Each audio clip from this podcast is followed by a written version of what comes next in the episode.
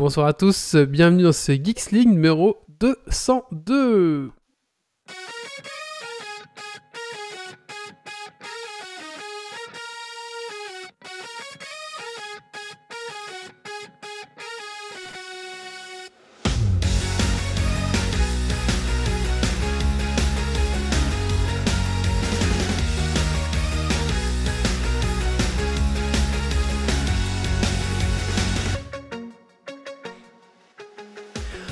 Bonsoir à tous et bonsoir à toutes, bienvenue dans notre podcast euh, Geeks League numéro euh, 202 de la saison 10, et oui, enregistré ce vendredi 28 août 2020. C'est l'épisode de la reprise, et oui, quand Geeks League était en vacances, on était en pause estivale. Euh, pause estivale Covid ma foi, mais pause estivale quand même.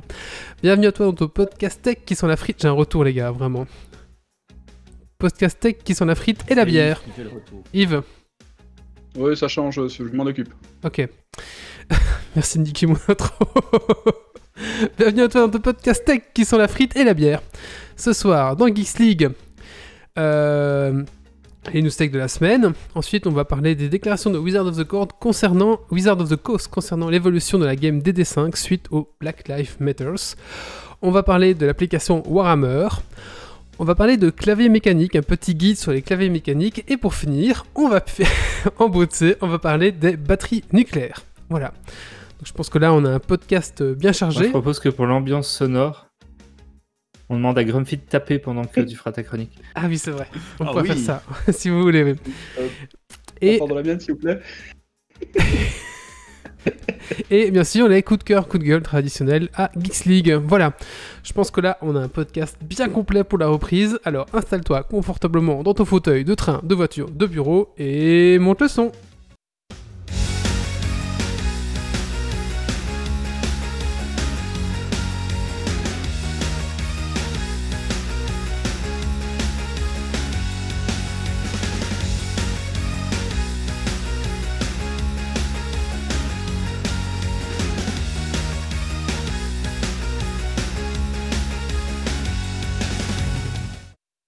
Alors, euh, ben écoutez, euh, voilà, c'est le retour. Euh, je, sais plus. Ah oui, on fait le tour de table pour commencer ce podcast.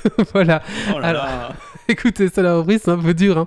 Alors, on va accueillir les chroniqueurs qui sont nombreux ce soir. On va commencer par Doc. Bonsoir Doc. Qu'est-ce que tu as fait de geek ces 15 derniers jours? Et puis, bien sûr, comment ont été tes vacances? Bonsoir, bonsoir. Bon, bah, les vacances étaient trop courtes, comme toutes bonnes vacances qui se respectent. Euh, geek ces 15 derniers jours, j'ai lu beaucoup, beaucoup de comics ces temps-ci, donc euh, un peu de tout, euh, dont un coup de cœur que je vous parlerai tout à l'heure.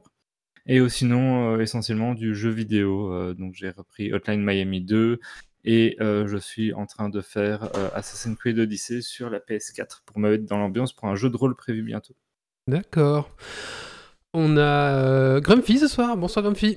Bonsoir, bonsoir. Alors Grumpy, qu'est-ce que tu as fait de geek ces 15 derniers jours? Euh, un tout petit peu de jeu.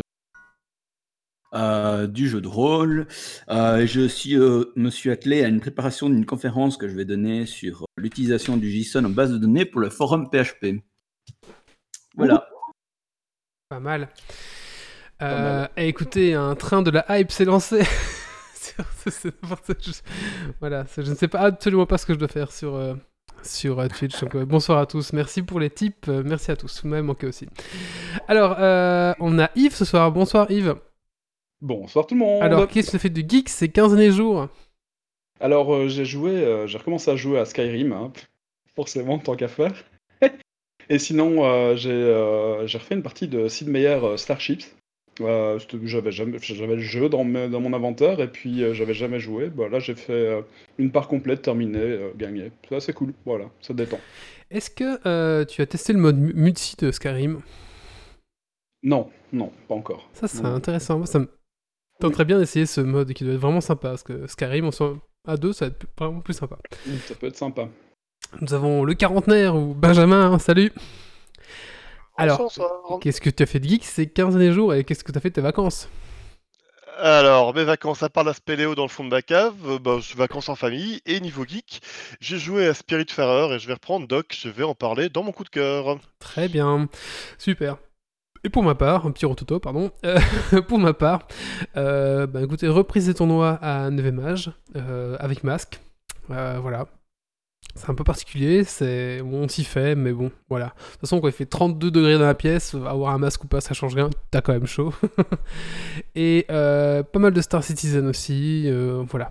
On va dire le gros euh, truc, et un nouveau PC aussi, que, voilà, pour jouer notamment à Star Citizen, et pour aussi les podcasts, voilà.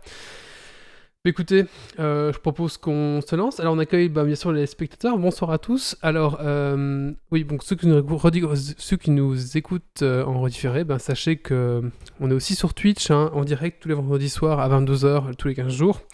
Donc, si jamais ben, ça vous tente, j'ai quoi un écho, les gars? Si jamais ça moi. vous sous-tente Vous allez tous foutre un casque. si jamais ça vous tente de nous rejoindre en live, n'hésitez pas à vous connecter à 22h le soir le vendredi. Je sais bien que c'est pas possible. Voilà. Donc si jamais vous êtes un habitué des podcasts et qu'un jour vous voulez participer au live, bah, n'hésitez pas à passer sur Twitch à 22h. Et Geeks League est euh, sur Facebook aussi en live. On est aussi sur Facebook, tout à fait. Euh, le Tipeee, je voulais justement vous parler du Tipeee de Geeks League. Donc, euh, ben, si- vous aimez ce qu'on fait, tout simplement, bah, vous pouvez nous laisser un petit pourboire sur euh, Tipeee. Donc, euh, vous cherchez le Tipeee, puis là, vous pouvez nous laisser un petit pourboire, voilà, tout simplement. Écoutez, euh, voilà. D'ailleurs, on pouvait faire comme euh, euh, comme Dergonic, comme euh, Rems, comme Pirkens, comme euh, Gauthier Folzan, comme Cardar et comme euh, Jérôme, voilà, qui eux sont nos tipeurs. Donc merci à eux les gars, c'est grâce gars. à vous que le podcast bah, permet d'évoluer et surtout une petite reconnaissance, on va dire, euh, voilà. Merci les gars. Mais écoutez, on a assez parlé, on va tout de suite se lancer dans le vif du sujet avec les news tech de la semaine.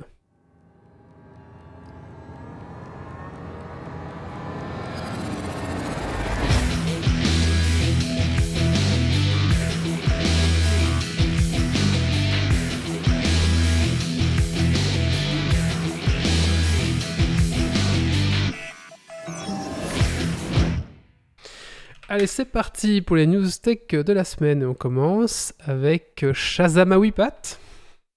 Vous connaissez tous l'app Shazam qui vous permet d'identifier une musique sur base du- d'un titre écouté.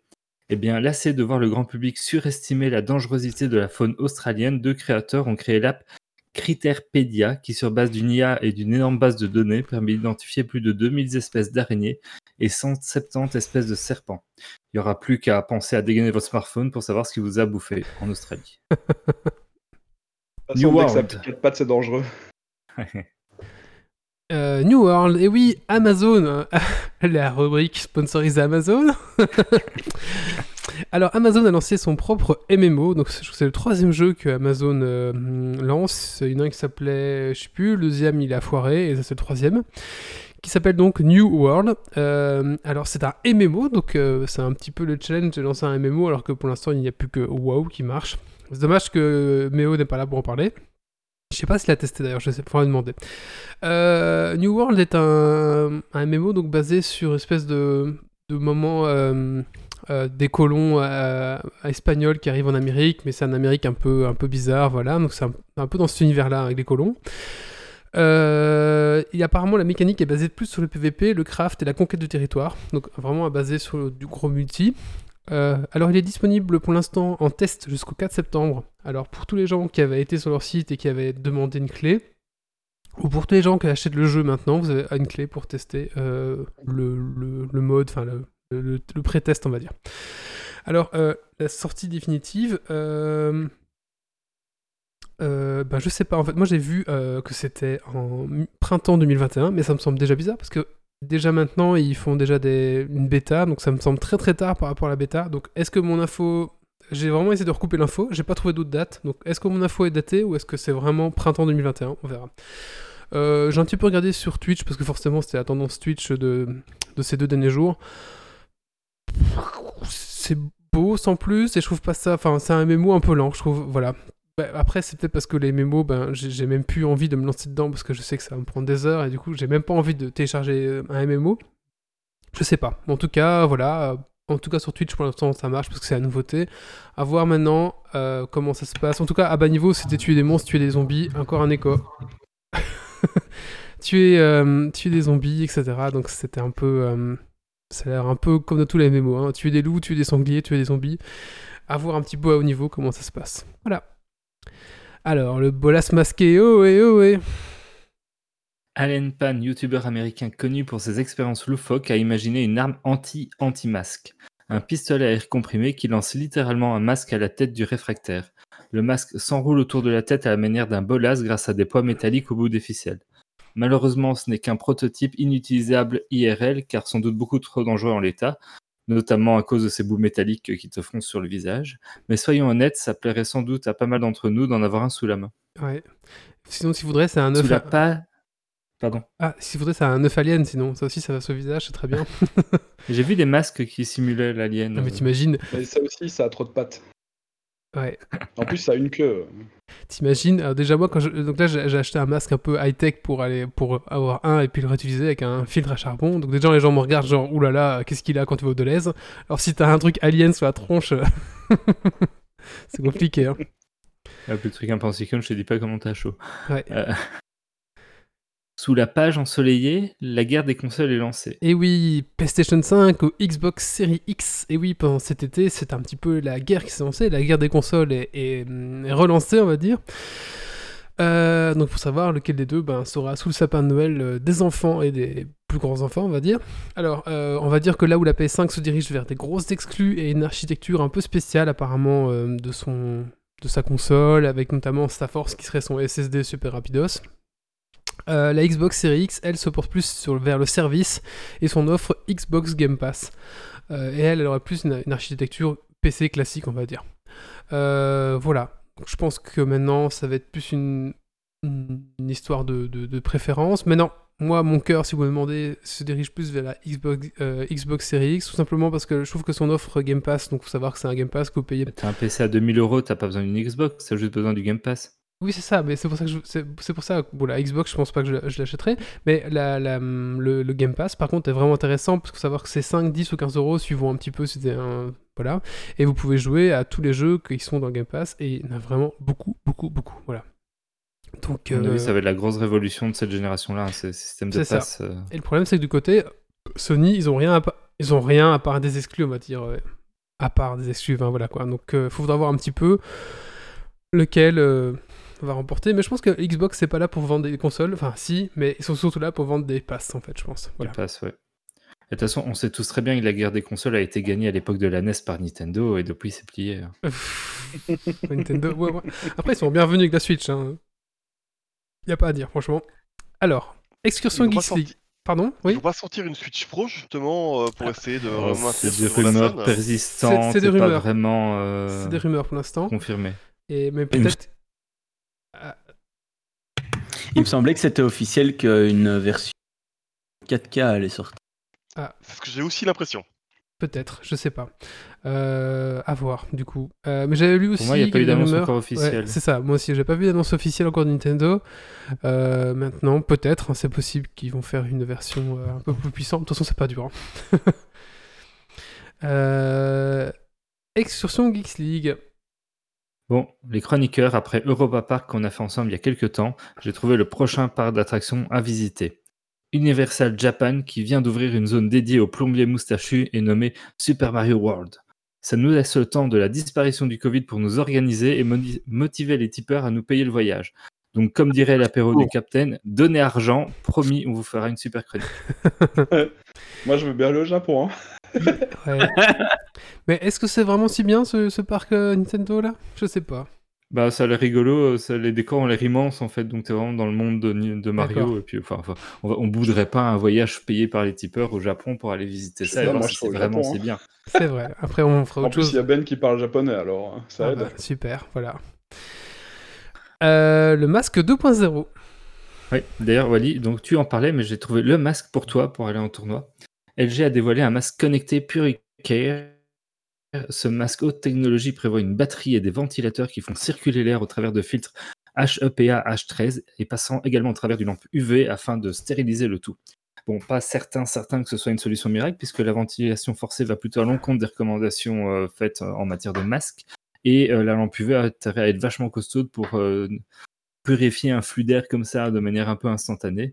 Reste à voir aussi le confort du bousin, parce que bon, avec toute la technologie embarquée, ça risque d'être un petit peu lourd. Mais si jamais le lien est là, tu peux aller euh, le commander. Écoute, je- Alors, les UV, les lampes UV, ce serait de la lampe UVC. Normalement, c'est suffisant en, en puissance pour pouvoir euh, nettoyer l'air et tuer tous les virus. Le problème, c'est que c'est pas très bon du tout sur la peau. Il faut, que- faut que ce soit bien isolé, quoi. Je, Pas bon, pas bon. C'est c'est de l'humour. Ouais. Les conséquences. je l'ai vu, il a l'air Ouais, surtout, ça, il a l'air surtout très lourd en fait. Donc Ouais. je me dis, est-ce que c'est vraiment confortable à porter? Bon voilà, on verra. Euh, news suivante, je crois que c'est la dernière, hein, euh, si je me trompe Oui. pas. Euh, J'ai perdu, voilà. Epic Battle. Bon, je vous fais la version courte, alors désolé pour les raccourcis et les approximations. Mais comment ne pas parler de cette bataille au sommet qui oppose, qui oppose actuellement Epic Games à Apple? Tout a commencé avec Epic Games qui a ouvert les hostilités en permettant d'acheter des objets in-game sur iOS sans passer par l'Apple Store et privant ainsi Apple de ses 30% de commission. La sanction est rapidement tombée et Fortnite a été retiré de l'App Store. Mais tel un joueur d'échecs prévoyant 5 coups à l'avance, Epic avait préparé sa riposte via un clip vidéo parodiant une pub des débuts d'Apple et invitant les joueurs à prendre la défense du petit Epic face au géant Apple. Enfin, petit si on oublie qu'Epic est lui aussi un géant dans le monde du jeu vidéo. Ça, euh, ils essayent de nous faire oublier. Le but avoué d'Epic, faire tomber baisser la commission d'Apple sur son store, qui apparaît pour certains comme un abus de position dominante. Ils ont été rejoints dans ce combat par d'autres géants tels que Spotify qui dénoncent le même problème. Dans le camp adverse, on dénonce la prise à partie des joueurs pour la majorité mineure par Epic et la perte de qualité que pourrait résulter sur l'environnement de l'iOS si d'autres stores étaient autorisés à voir le jour et à permettre d'installer tout ce qu'on veut.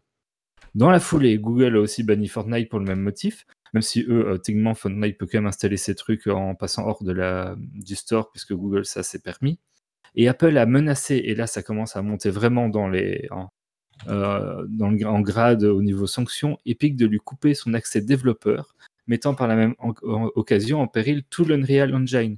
Donc Epic, ils font pas que Fortnite, ils font aussi un moteur euh, de jeux vidéo qui est un des 3-4 moteurs de jeux vidéo hyper utilisés dans le monde. Et donc si euh, Apple leur coupe l'accès développeur, ça veut dire qu'a priori, ils pourront plus utiliser leur moteur sur, na- sur les trucs Apple, et donc ça coupe toute une, une industrie du jeu vidéo. Ouais, mais là, c'est depuis- de l'abus de position dominante. Hein. Mais depuis, un juge américain a statué temporairement en faveur d'Epic, indiquant qu'Apple ne pouvait pas entièrement bannir Epic de ses produits et bloquer le mode développeur pour juste une app qui ne respectait pas les conditions de l'App Store. Temporairement, en attendant le vrai procès à venir qui va sûrement s'éterniser et trancher tout ça plus tard. Entre-temps, Microsoft a également rejoint le camp d'Epic face à la pomme géante. Bah oui, euh, c'est un concurrent direct et eux, ça les arrangerait bien aussi. Au final, nombre de rebondissements et procès auront encore sans doute lieu avant de voir le point final de cette histoire. Je serais curieux de voir ce que vous en pensez un peu ici autour de la table.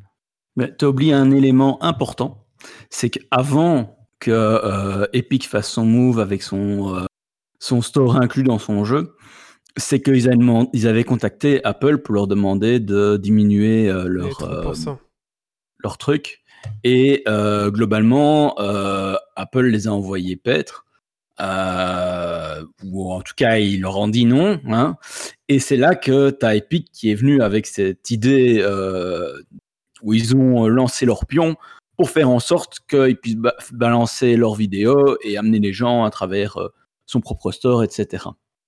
Et le problème fondamental, c'est toujours la même chose, c'est que bah, tu as des gens qui sont à la fois, donc que ce soit Google, euh, Apple, euh, Microsoft ou d'autres systèmes de store, c'est à la fois les gens qui te font le marketing, à la fois les gens qui te louent les locaux, à la fois les gens qui font euh, l'entrée et la sortie, à la fois les gens qui te fournissent le matériel, etc. etc.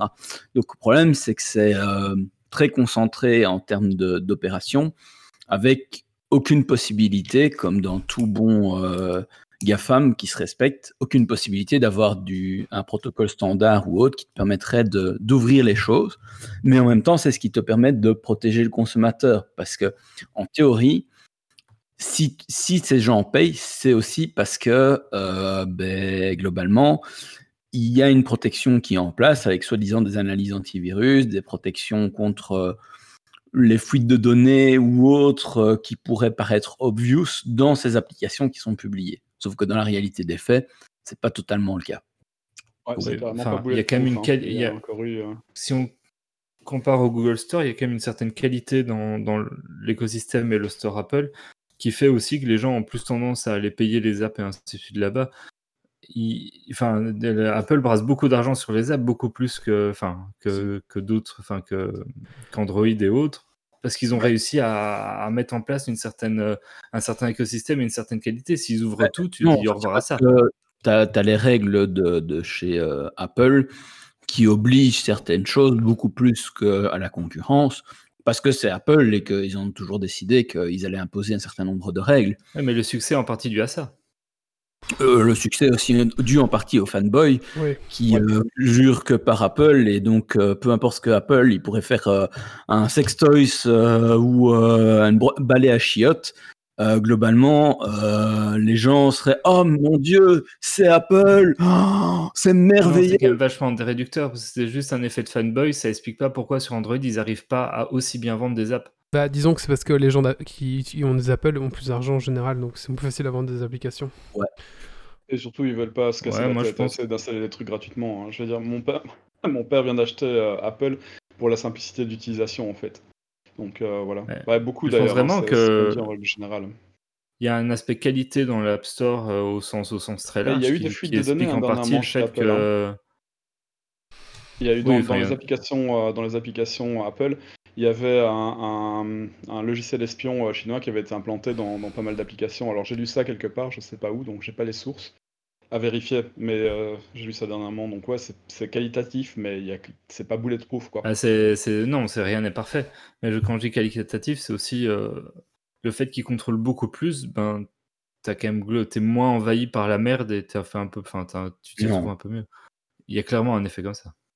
Non, c'est parce qu'ils te mettent des règles plus strictes à la base, alors que Mais Google aussi Euh, a, puni euh, Epic du coup. Ouais, parce qu'ils sont dans le même camp. euh, Google et Apple. Parce que la même Epic chose a fait la même chose sur le truc de Google, sauf que c'est un faux débat chez- sur Android, puisque techniquement, on peut installer une app Fortnite qui permet de faire ça sans passer par le store Google. Enfin, sans le, Oui. ouais, Google Store. Oui, C'est juste que ça te fait un message comme quoi tu exposes ton téléphone à certains risques euh, et donc eux ils aimeraient bien pouvoir le faire directement depuis le, le store euh, Google pour ne plus avoir ce message là qui fait peur aux gens.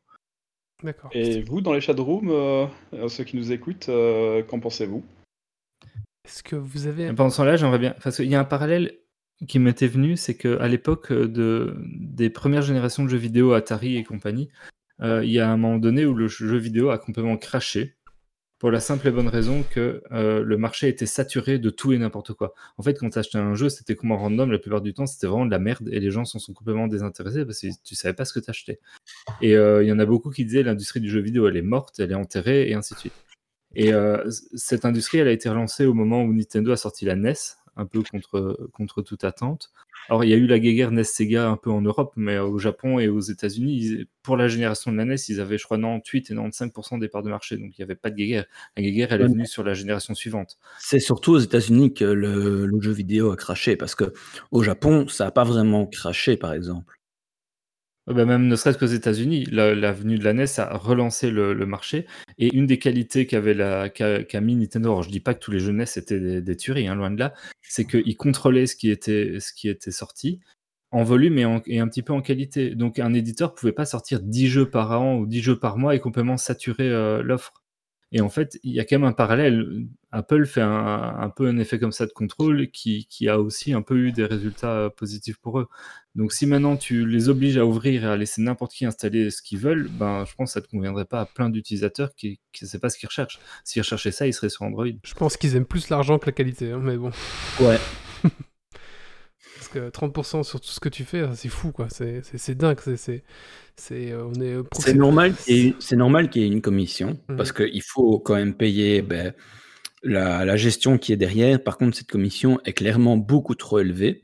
Maintenant, comme il n'y a pas de communication de la part de Apple sur des chiffres, ce qui est normal parce que vu l'industrie dans laquelle c'est, bah, ils communiquent très peu sur leurs chiffres réels.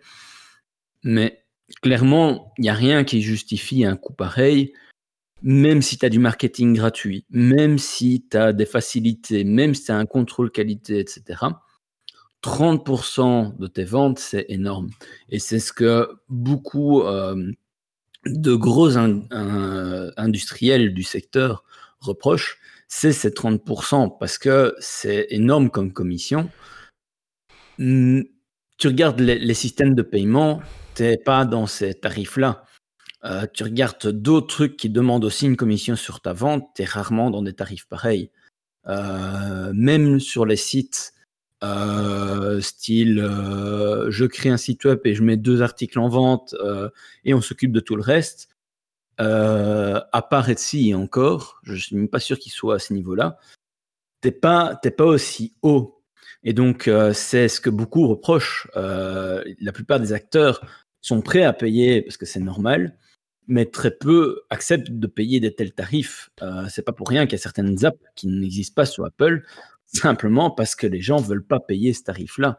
Et le problème, le fond du problème, il est là. Euh, comme il y a, comme je disais, Apple ici fait tout euh, et entre en concurrence aussi avec ben, les apps qui sont publiées sans pour autant devoir lui payer cette commission. Euh, ben, c'est là où il y a un problème et c'est là où une- un abus de position dominante est pas totalement faux en termes euh, d'actes. Par contre, c'est clair que c'est plus une question de gros sous que euh, vraiment le principe fondamental derrière, parce que bah, Epic, euh, bah, c'est énorme aussi. Donc euh, voilà. Ils sont pas à la rue. Hein. Le problème, c'est que les, les, les demandes d'Epic sont pas forcément euh, raisonnables. Mais euh, le problème aussi, c'est qu'ils demandent euh, n'importe quoi pour au final arriver à un compromis euh, Oui, qui, qui sera bien au-delà. Je pense que c'est légitime qu'Apple prenne une commission. C'est éventuellement légitime ou en tout cas défendable qu'ils interdisent d'autres stores sur leur OS parce que c'est tout un, un écosystème qu'ils ont créé. Maintenant, en effet, les 30% sont problématiques et sont un peu historiques. À l'époque où ils ont créé le truc, ça n'existait pas. c'était Enfin, ça se faisait pas, c'était le tout début, c'était peut-être justifiable. À l'heure actuelle, ça l'est plus. Mais comme on peut pas mettre d'autres stores et que ça c'est bloqué, ben, on n'arrive pas à avoir de concurrence saine à ce niveau-là. Maintenant, euh, la demande d'Epic de pouvoir dire on, doit, on devrait pouvoir utiliser- installer n'importe quel store euh, qui veut créer son store pour mettre sur euh, les iPhones, non, c'est pas raisonnable non plus. Tu vois. Écoutez, on va pas faire tout le podcast là-dessus. Je pense que Ouais. voilà, chacun y a un peu Et ses idées. Un, un dernier Oui. point, c'est aussi se dire que Epic a son propre store qu'ils ont lancé il n'y a pas si longtemps que ça, euh, notamment à cause de ce genre de choses, euh, et aussi pour pouvoir mieux gérer leurs trucs. Et c'est pas pour rien qu'ils tapent dans le tas, c'est aussi parce que ça ramène des gens vers là. Et ne jouez pas à Fortnite sur tablette, c'est complètement naze. Qu'est-ce que vous faites C'est ça qu'ils aimeraient bien, c'est pour installer un Epic Store à eux euh, sur euh, iOS sans passer par Apple. Écoutez, voilà, vous ferez, vous ferez votre avis, euh, cher auditeur. Euh, de, de quel côté vous êtes Côté Grumpy ou côté euh, Doc euh, Voilà. Merci. On se rejoint quand même sur le fond. Hein. Oui, on se rejoint quand même sur le fond. Et là, vu un tweet qui était marrant, c'était parce qu'il y a des gens qui demandaient à Apple de se faire rembourser le, leur achat sur Fortnite. Alors du coup, il y a un mec qui a répondu Ah non, ils doivent rembourser que 30%. Enfin, voilà, ça m'avait fait rire. Allez, on va passer. Qui c'est qui a un petit coup de cœur, coup de gueule là, à faire? Allez.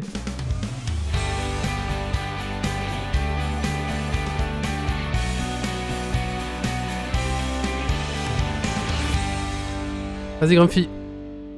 Alors, ben moi, mon coup de, de gueule, plutôt, euh, c'est il y a pas longtemps, j'ai pété mon téléphone, euh, bêtement tombé du canapé et euh, écran noir.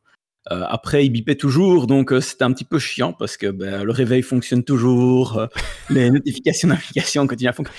Et donc voilà, ben, pas vraiment le budget prévu pour me racheter le dernier téléphone.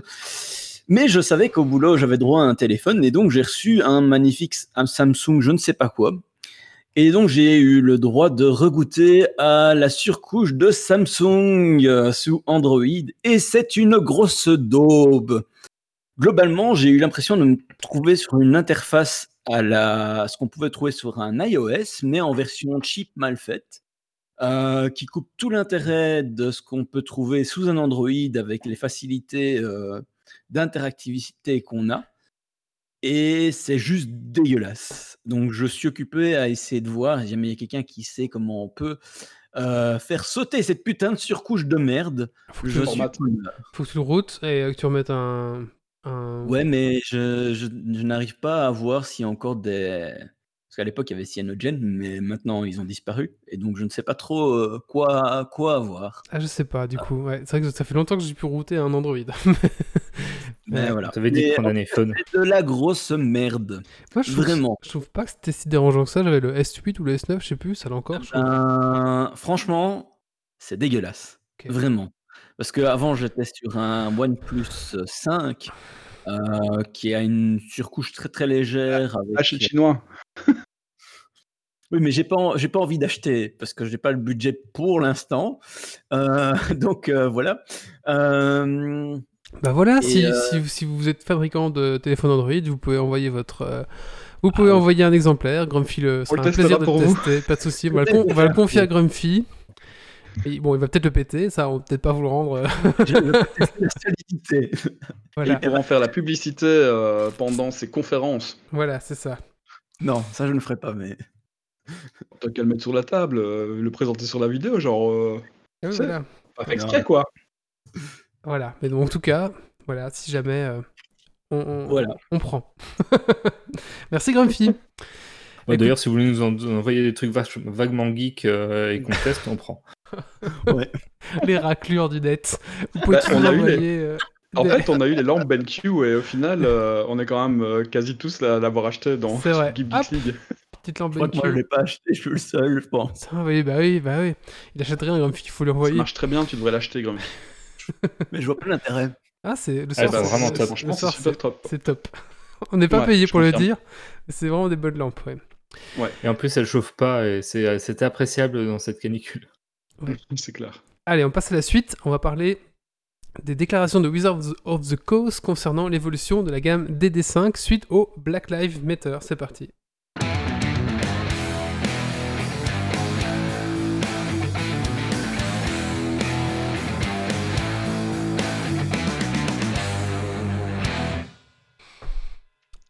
Et voilà donc, bonsoir, je vais vous parler donc des déclarations du Wizards of the Coast suite au Black Lives Matter. Ça a touché beaucoup euh, de milieux, ce qui s'est passé aux États-Unis. Il y a eu beaucoup de répercussions. Je ne sais pas si vous êtes au courant que récemment, les 10 petits nègres vont être renommés en français. Ils étaient 10. Donc on peut dire qu'il n'y a pas un milieu qui n'a pas été touché et le milieu du jeu de rôle n'a pas fait exception. Euh, Donjons et Dragons, ça date depuis. Depuis mon commencement de jeu de rôle avec une boîte rouge euh, où euh, les classes de personnages étaient nains guerriers, elfes mages et hobbits voleurs et ça n'a pas cessé d'évoluer. Du coup, euh, suite au Black Lives Matter, Wizard a fait une déclaration que j'ai reprise sous les yeux pour être sûr, afin de revoir finalement la copie de leur univers qui datait quand même sacrément. Oui, donc presque 40 ans. Ouais, ça doit être pas loin de là, c'est triste. C'est pour Ça que c'est tout qui en parle. Il y a ça. Donc du coup, je vais revenir avec vous sur les points et en plus, euh, comble de chance, un des points a eu une évolution juste il y a 2-3 jours, ça colle parfaitement avec ma chronique. Donc la première chose, euh, pour ceux qui connaissent un peu l'univers de, euh, de Wizards du Donjon, il y a deux races maléfiques, les orques et les elfes noirs, qu'on appelle les drow. En anglais, elfe noir étant un terme francophone. Mystérieusement, il n'y a pas de black elf euh, version américaine, c'est dark elf au mieux. Jusqu'à présent, ces deux peuples-là étaient mauvais par nature. C'était marqué dans les règles telles quelles. Je veux dire, un orc naissait maléfique, mesquin et violent, et un elfe noir naissait mesquin, maléfique et violent aussi, mais pas dans le même ordre. Du coup, Ça change tout. oui, ça change tout. Ça, c'est deux peuples différents. L'un, frappe et puis il parle, et puis l'autre frappe et empoisonne, enfin soit. Du coup, Wizard the Coast reconnaît que sur ce point, ça véhicule des préjugés racistes, puisque quelque part, c'est euh, valider le fait qu'on est mauvais ou qu'on est bon. Du coup, premier grand chamboulement qui a fait couler beaucoup d'encre. Franchement, j'ai pu suivre ça. ça les gens euh, se sont découverts une vocation là-dessus. Ils ont décidé dorénavant que l'alignement n'était plus une question de naissance, mais une question de société dans laquelle le- le- la créature, la personne évolue. Et rien que ça, c'est énorme. C'est-à-dire que si un elfe noir vit parmi des humains, il va sans doute connaître le racisme des humains, ça c'est un point, mais il n'est pas euh, pour autant adorateur d'une déesse araignée, empoisonneur naturel et assassin par nature. Il sera peut-être boucher, charcutier ou boulanger. C'est un débat. Ça, c'est une première grosse chose et je trouve ça fondamentalement super important. Ça a l'air idiot dit comme ça. Plein de gens hurlaient la mort que c'était plus leur jeu de rôle, mais moi je trouve ça vraiment hyper intéressant de se dire que finalement, l'alignement, c'est déjà en soi un truc assez archaïque, mais en plus dire que tu nais maléfique, c'est clairement un sacré lot de préjugés derrière. Second point qu'ils ont décidé de faire évoluer, c'est que jusqu'à présent, on en parlait avec Doc, chaque race avait des caractéristiques. Vous avez des bonus de force, des bonus euh, d'intelligence, des bonus d'ex, ce qui fait que naturellement, selon votre race, vous étiez prédestiné à un métier. De là à vous dire que ça véhicule des préjugés racistes pour dire que selon votre couleur de peau, vous êtes préjugé à certains types d'activités, il n'y avait qu'un pas à franchir que Wizard of the Coast revient en arrière en disant voilà, on va sortir euh, un, un de règles parle de points, mais surtout pour permettre à un joueur de customiser entièrement sa race. Et il choisit donc cette race en question, non plus pour ses bonus, mais pour le choix de roleplay qui va avec. Oh, Et là où je- de base. Mmh, bah. Mais ce qui est magnifique, c'est que, ils ont été plus loin, c'est-à-dire que, le bouquin va sortir, il s'appelle Le Chaudron, de Tasha. Mais la partie règles sur les races va être disponible gratuitement sur le site de Wizards of the Coast, qui fait qu'un joueur n'est pas obligé d'acheter le bouquin pour pouvoir profiter de cette, évolution. Donc aussi ça, c'est une très, très bonne chose. Troisième point, ils ont fait quand même pas mal, je vous préviens. Alors j'ai maîtrisé la campagne, ça s'appelle, La Malédiction de Strahd, il y a aussi La Tombe de l'Aliénation. Il y a un peuple, inspiré fortement, du peuple, heu, je reviens dessus, j'allais dire gitan, mais je pense que même en disant, c'est pas terrible de ma part. Alors, Rome, voilà, je cherchais le mot. Rome et qui était super stéréotypé. J'avoue que ça ne m'a pas spécialement sauté aux yeux quand je l'ai maîtrisé, mais d'un côté, je suis pas Rome et j'y connais strictement rien en culture Rome. Mais du coup, même chose, Wizards of the Coast reconnaît après pas mal de temps, parce que Strahd, ça a aussi 20 ou 30 ans derrière lui, la première édition. Ils ont donc pris un Rome afin de retravailler le peuple et que dans les prochaines éditions de ces deux campagnes-là, les peuples soient moins stéréotypés et plus de nuances, ce qui est quand même, je trouve aussi, pas mal du tout. Et dernier point et pas des moindres, au niveau inclusivité, je vois que j'ai fait fuir quelqu'un avec mon exposé, c'est Oui. terrible. Je sais pas qui Je a... me sens un peu ennuyé. Euh, On a perdu Dernier point, et Ah, donc revient. pas des moindres, au niveau inclusivité, Wizard the Coast s'engage à mettre plus de personnages de différentes couleurs, de différents euh, orientations sexuelles et de différents sexes tout court, ce qui va donc permettre au jeu de permettre à de plus en plus de monde de se retrouver dedans. Nous retirant finalement le stéréotype de la, table de jeu de rôle des années 80 où il y avait quatre adolescents blancs qui non seulement n'auraient jamais connu de vie sexuelle si vous suivez toutes les séries d'époque, mais qui sont définitivement geeks et donc euh, vécu une vie d'informaticien, mais qui permettre à tout le monde de pouvoir se retrouver dans un type de personnage. Rien que pour ça, je trouve que ça a été une très belle démarche. Ils ont été assez loin, ils se sont pris à retour de flamme, donc c'est pas, enfin c'est commercial sans doute, mais quand même ils sont allés jusqu'au bout de leur engagement et je trouve ça bien fichu de leur part et je voulais donc en parler. Voilà pour ma mon explication. Est-ce qu'il y a des questions? Parce que j'ai parlé super vite. Euh, écoute, non, il n'y avait pas de questions, je trouve que même assez clair. Euh, on avait parlé juste avant le, live, on a déjà un petit peu parlé en- entre nous, et aussi par rapport aux cartes Magic, ils ont aussi fait un effort euh, euh, là-dessus, donc j'ai pas été poussé non plus très loin, mais je sais qu'ils ont, enlevé du jeu certaines cartes qui étaient vraiment. dont, les dessins étaient clairement. n'avaient plus rien à faire en 2020, on va dire. Donc là aussi, ils ont poussé là aussi leur effort, on va dire, pour. alors là aussi, ça fait couler pas mal d'encre, etc au nouveau de jeu, etc. Mais je trouve qu'en 2020, Ah oui. c'est tr- c'est très bien de, de- de- de faire évoluer un jeu et que, bah voilà, en fait. Et aussi, euh, peut-être que, enfin, après ça, c'est ma réflexion à moi par rapport au Black Lives Matter. De notre côté, peut-être que nous, Européens, euh, en plus, on est tous blancs, là, etc., on voit ça un peu d'un regard un peu, peut-être un peu. On se demande, tiens, on se comprend pas trop bien. Mais je pense que vraiment en Amérique, c'est, enfin, faut vraiment vivre sur place pour comprendre vraiment le- les difficultés et, enfin, ce genre Les, de. les choses sont très différentes euh, Oui. En termes de vie. Même si chez nous, il y a du racisme, euh, clairement, euh, suivant euh, les, les pays, euh, ça, change. Euh, ça reste très, très light par rapport à, Oui. à la, la différence de comportement euh, qu'il y a aux États-Unis. Je sais pas si ça reste light, ça chez reste. eux, en tout cas, oui. c'était- En tout cas, c'est- ouais. très différent. L'apartheid, c'est pas si vieux hein, aux États-Unis. euh, ils ont quand même un historique euh, d'esclavage et ainsi de suite qui est, qui est pas le même que le nôtre. euh. les guerres euh, autour euh, de ces questions-là sont pas si vieilles non plus. hein. Oui, et, finalement, c'est vrai que nous, Européens, ça nous touche aussi d'un point de vue jeu de rôle, puis Magic aussi, et euh, l'encre coule beaucoup parce que je pense qu'on se sent, enfin certains, moi pas, mais certains peuvent se sentir agressés dans leur, euh, dans leur héritage, mais c'est difficile finalement pour nous de juger une situation qui, qui est tellement différente là-bas. C'est ça. Euh, et je trouve que, dans le cas du Wizard the Coast, ce qu'ils ont fait est un bon geste parce que, euh, bah, finalement, entre le joueur, je, je m'en moque pas, mais les années 80 avec Gary Gigax, c'est pas le même que celui qui joue aujourd'hui.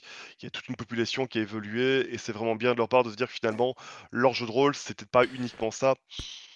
Et plus, plus que ça, et qu'il faut évoluer. C'est la cinquième édition quand même Donjons et Dragons, ils avancent et ils continuent. Et, euh, et donc, euh, franchement, le fait que le complément sorte et qu'il y ait une partie qui va être gratuite Mhm. pour suivre leur euh, premier geste, je trouve ça plutôt cool de leur part. Ouais, Après, moi, je me pose la question, parce que bon, ici, on est tous blancs.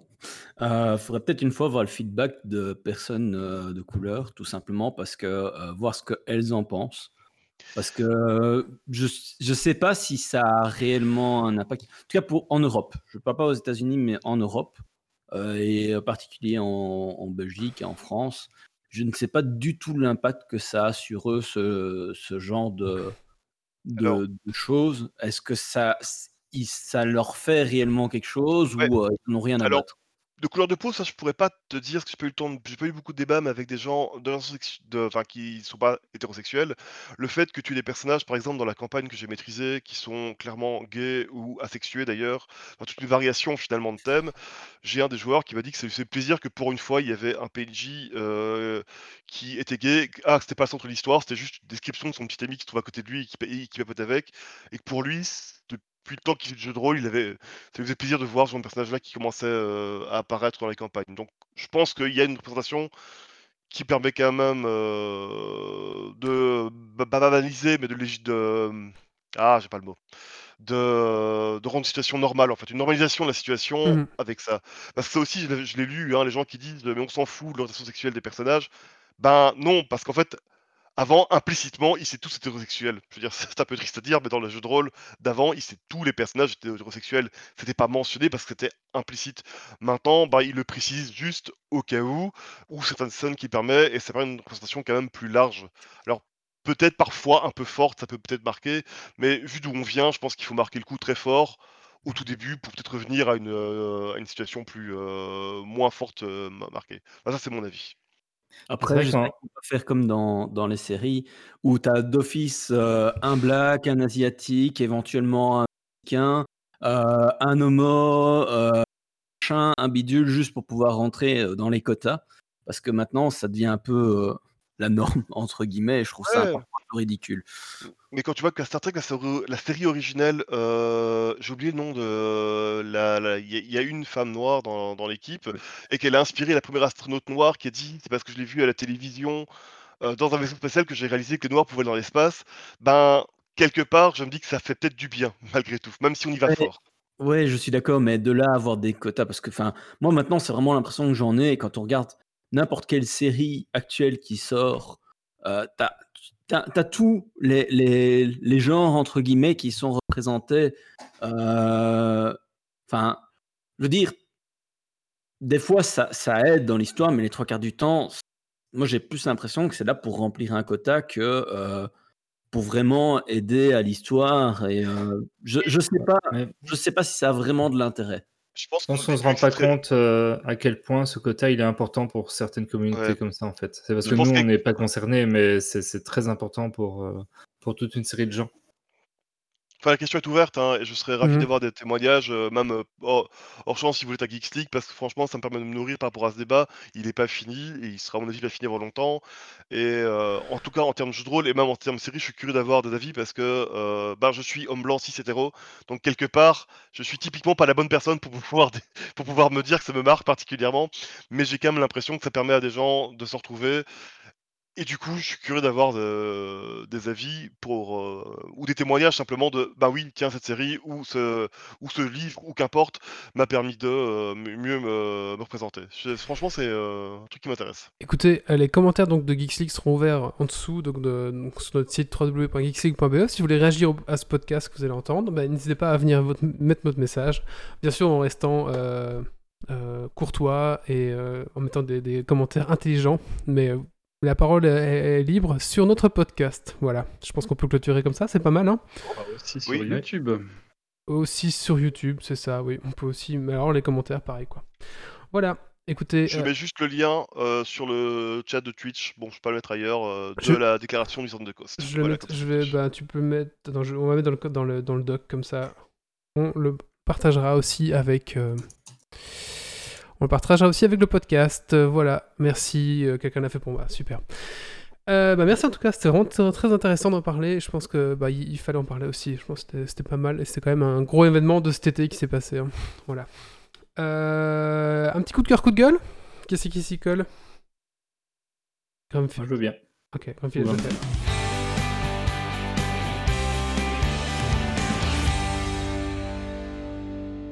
Alors moi, c'est un gros coup de cœur sur une série de comics que j'ai dévoré en, en 15 jours. Là, je suis sur la fin. C'est euh, Injustice, qui est en fait euh, des comics qui sont dérivés euh, d'un jeu vidéo du même nom. Donc c'est DC Comics, donc c'est l'univers de Batman avec Superman, tous ces super-héros-là. Et ça se passe dans un, dans un univers où en fait le Joker réussit à tuer Lois, enfin, de faire en sorte que Superman tue Lois. Et à partir de là, Superman pète complètement un câble puisqu'il n'a plus rien qui le rattache à son humanité et devient un tyran qui a décidé d'imposer la paix sur Terre et d'arrêter toutes les guerres et donc en imposant une belle grosse tyrannie. Et évidemment, ben, Batman, plus toute une série de, de personnes autour de lui, vont s'opposer à ça et essayer d'arrêter Superman. Mais comment est-ce qu'on arrête Superman qui est par définition euh, plus ou moins invincible? Et donc, euh, ben, l'arc se passe sur, euh, je crois qu'il y a 11 tomes ou 13, je sais plus. Il y a 5 ans, Euh, c'est 10 hmm? tomes. Il y a c'est 5 ans, il y a 10 tomes, il y a. euh, non, ouais, il y a un je les ai 13, lus, le- du coup, la euh. cinquième année, c'est 3 tomes. Ouais, c'est ça. Euh, mais voilà, mais donc c'est très très chouette. Euh, alors, ils se valent pas tous. Je trouve que le- globalement, le début en termes de qualité est, est un peu meilleur. Maintenant, euh, moi, je suis assez bon public, donc euh, j'ai beaucoup apprécié. Ce qui se passe, c'est qu'à passer la moitié, euh, ça brasse très large. Donc, on retrouve vraiment toutes les références de, de l'univers d'ici, dont des personnages beaucoup moins connus. Et donc, au début, les premiers tomes sont plus avec des personnages très mainstream, très connus. Les suivants, on va de plus en plus avoir des personnages moins connus. Donc, pour les gens un peu moins connaisseurs, ils peuvent être un peu plus perdus parce que c'est des références qu'ils n'ont pas forcément au niveau des héros, des personnages, des méchants. Et alors, euh, au niveau de la suspension de l'incrédulité, euh, plus on avance et plus parfois il y a certains trucs qui sont un peu gros euh, et, qui peuvent aussi un peu à un moment donné chiffonner. Mais globalement, c'est vraiment une très chouette série. Moi, j'aime beaucoup tous les univers où, Superman est assez sombre et assez mauvais. Et, voilà, et donc je vous le recommande. Et dans la foulée, sur le même genre, je vous recommande Red Son, où c'est un Superman qui n'est pas atterri aux États-Unis, mais qui a atterri en URSS et euh, où on se retrouve du coup avec l'URSS qui a Superman comme, euh, comme euh, super arme et, euh, et avec tout ce qui va en découler. Super. Merci, merci Doc. Écoutez, maintenant on va passer à la suite. On va parler des claviers mécaniques. Alors c'est parti. Vas-y, Grumpy.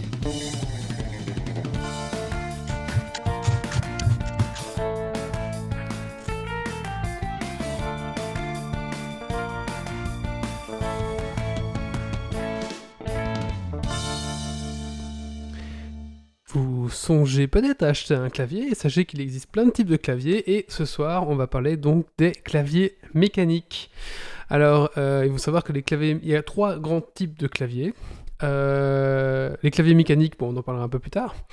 Euh, les claviers à clichés, euh, donc c'est notamment, bah ça c'est principalement les, claviers que vous allez trouver sur les ordinateurs portables. hein. En général, c'est genre de petites touches plates comme ça que vous allez trouver sur le. tout simplement, le petit cliché, c'est un petit, petit truc en plastique qui va tenir la touche et qui va faire la pression une fois qu'on appuie, appuie dessus, qui va faire le contact, on va dire. Euh, il a le clavier à membrane. euh, alors, l'avantage du clavier à cliché, c'est que c'est très silencieux. Euh, il y a le clavier à membrane. Alors ça, c'est ce que la plupart des gens ont. Si vous avez travaillé en entreprise, vous avez sans doute un clavier à membrane. Euh, L'avantage, c'est que c'est plus silencieux qu'un. C'est assez silencieux, mais c'est pas non plus très silencieux, donc c'est entre les deux. Le prix, on peut en trouver à partir de 10 euros. Euh, c'est résistant à l'eau parce que juste- justement, c'est assez résistant à l'eau. Euh, les inconvénients, c'est qu'en général, ben, la longévité est pas top. Et euh, voilà, en général, c'est ça. Et la vitesse de frappe un peu plus faible parce que le retour de touche est plus lente. Euh, membrane, pourquoi? Parce qu'il y a, une, on va dire une espèce de membrane en, silicone qui va faire le contact qu'on appuie entre la touche et le, contact électronique en dessous.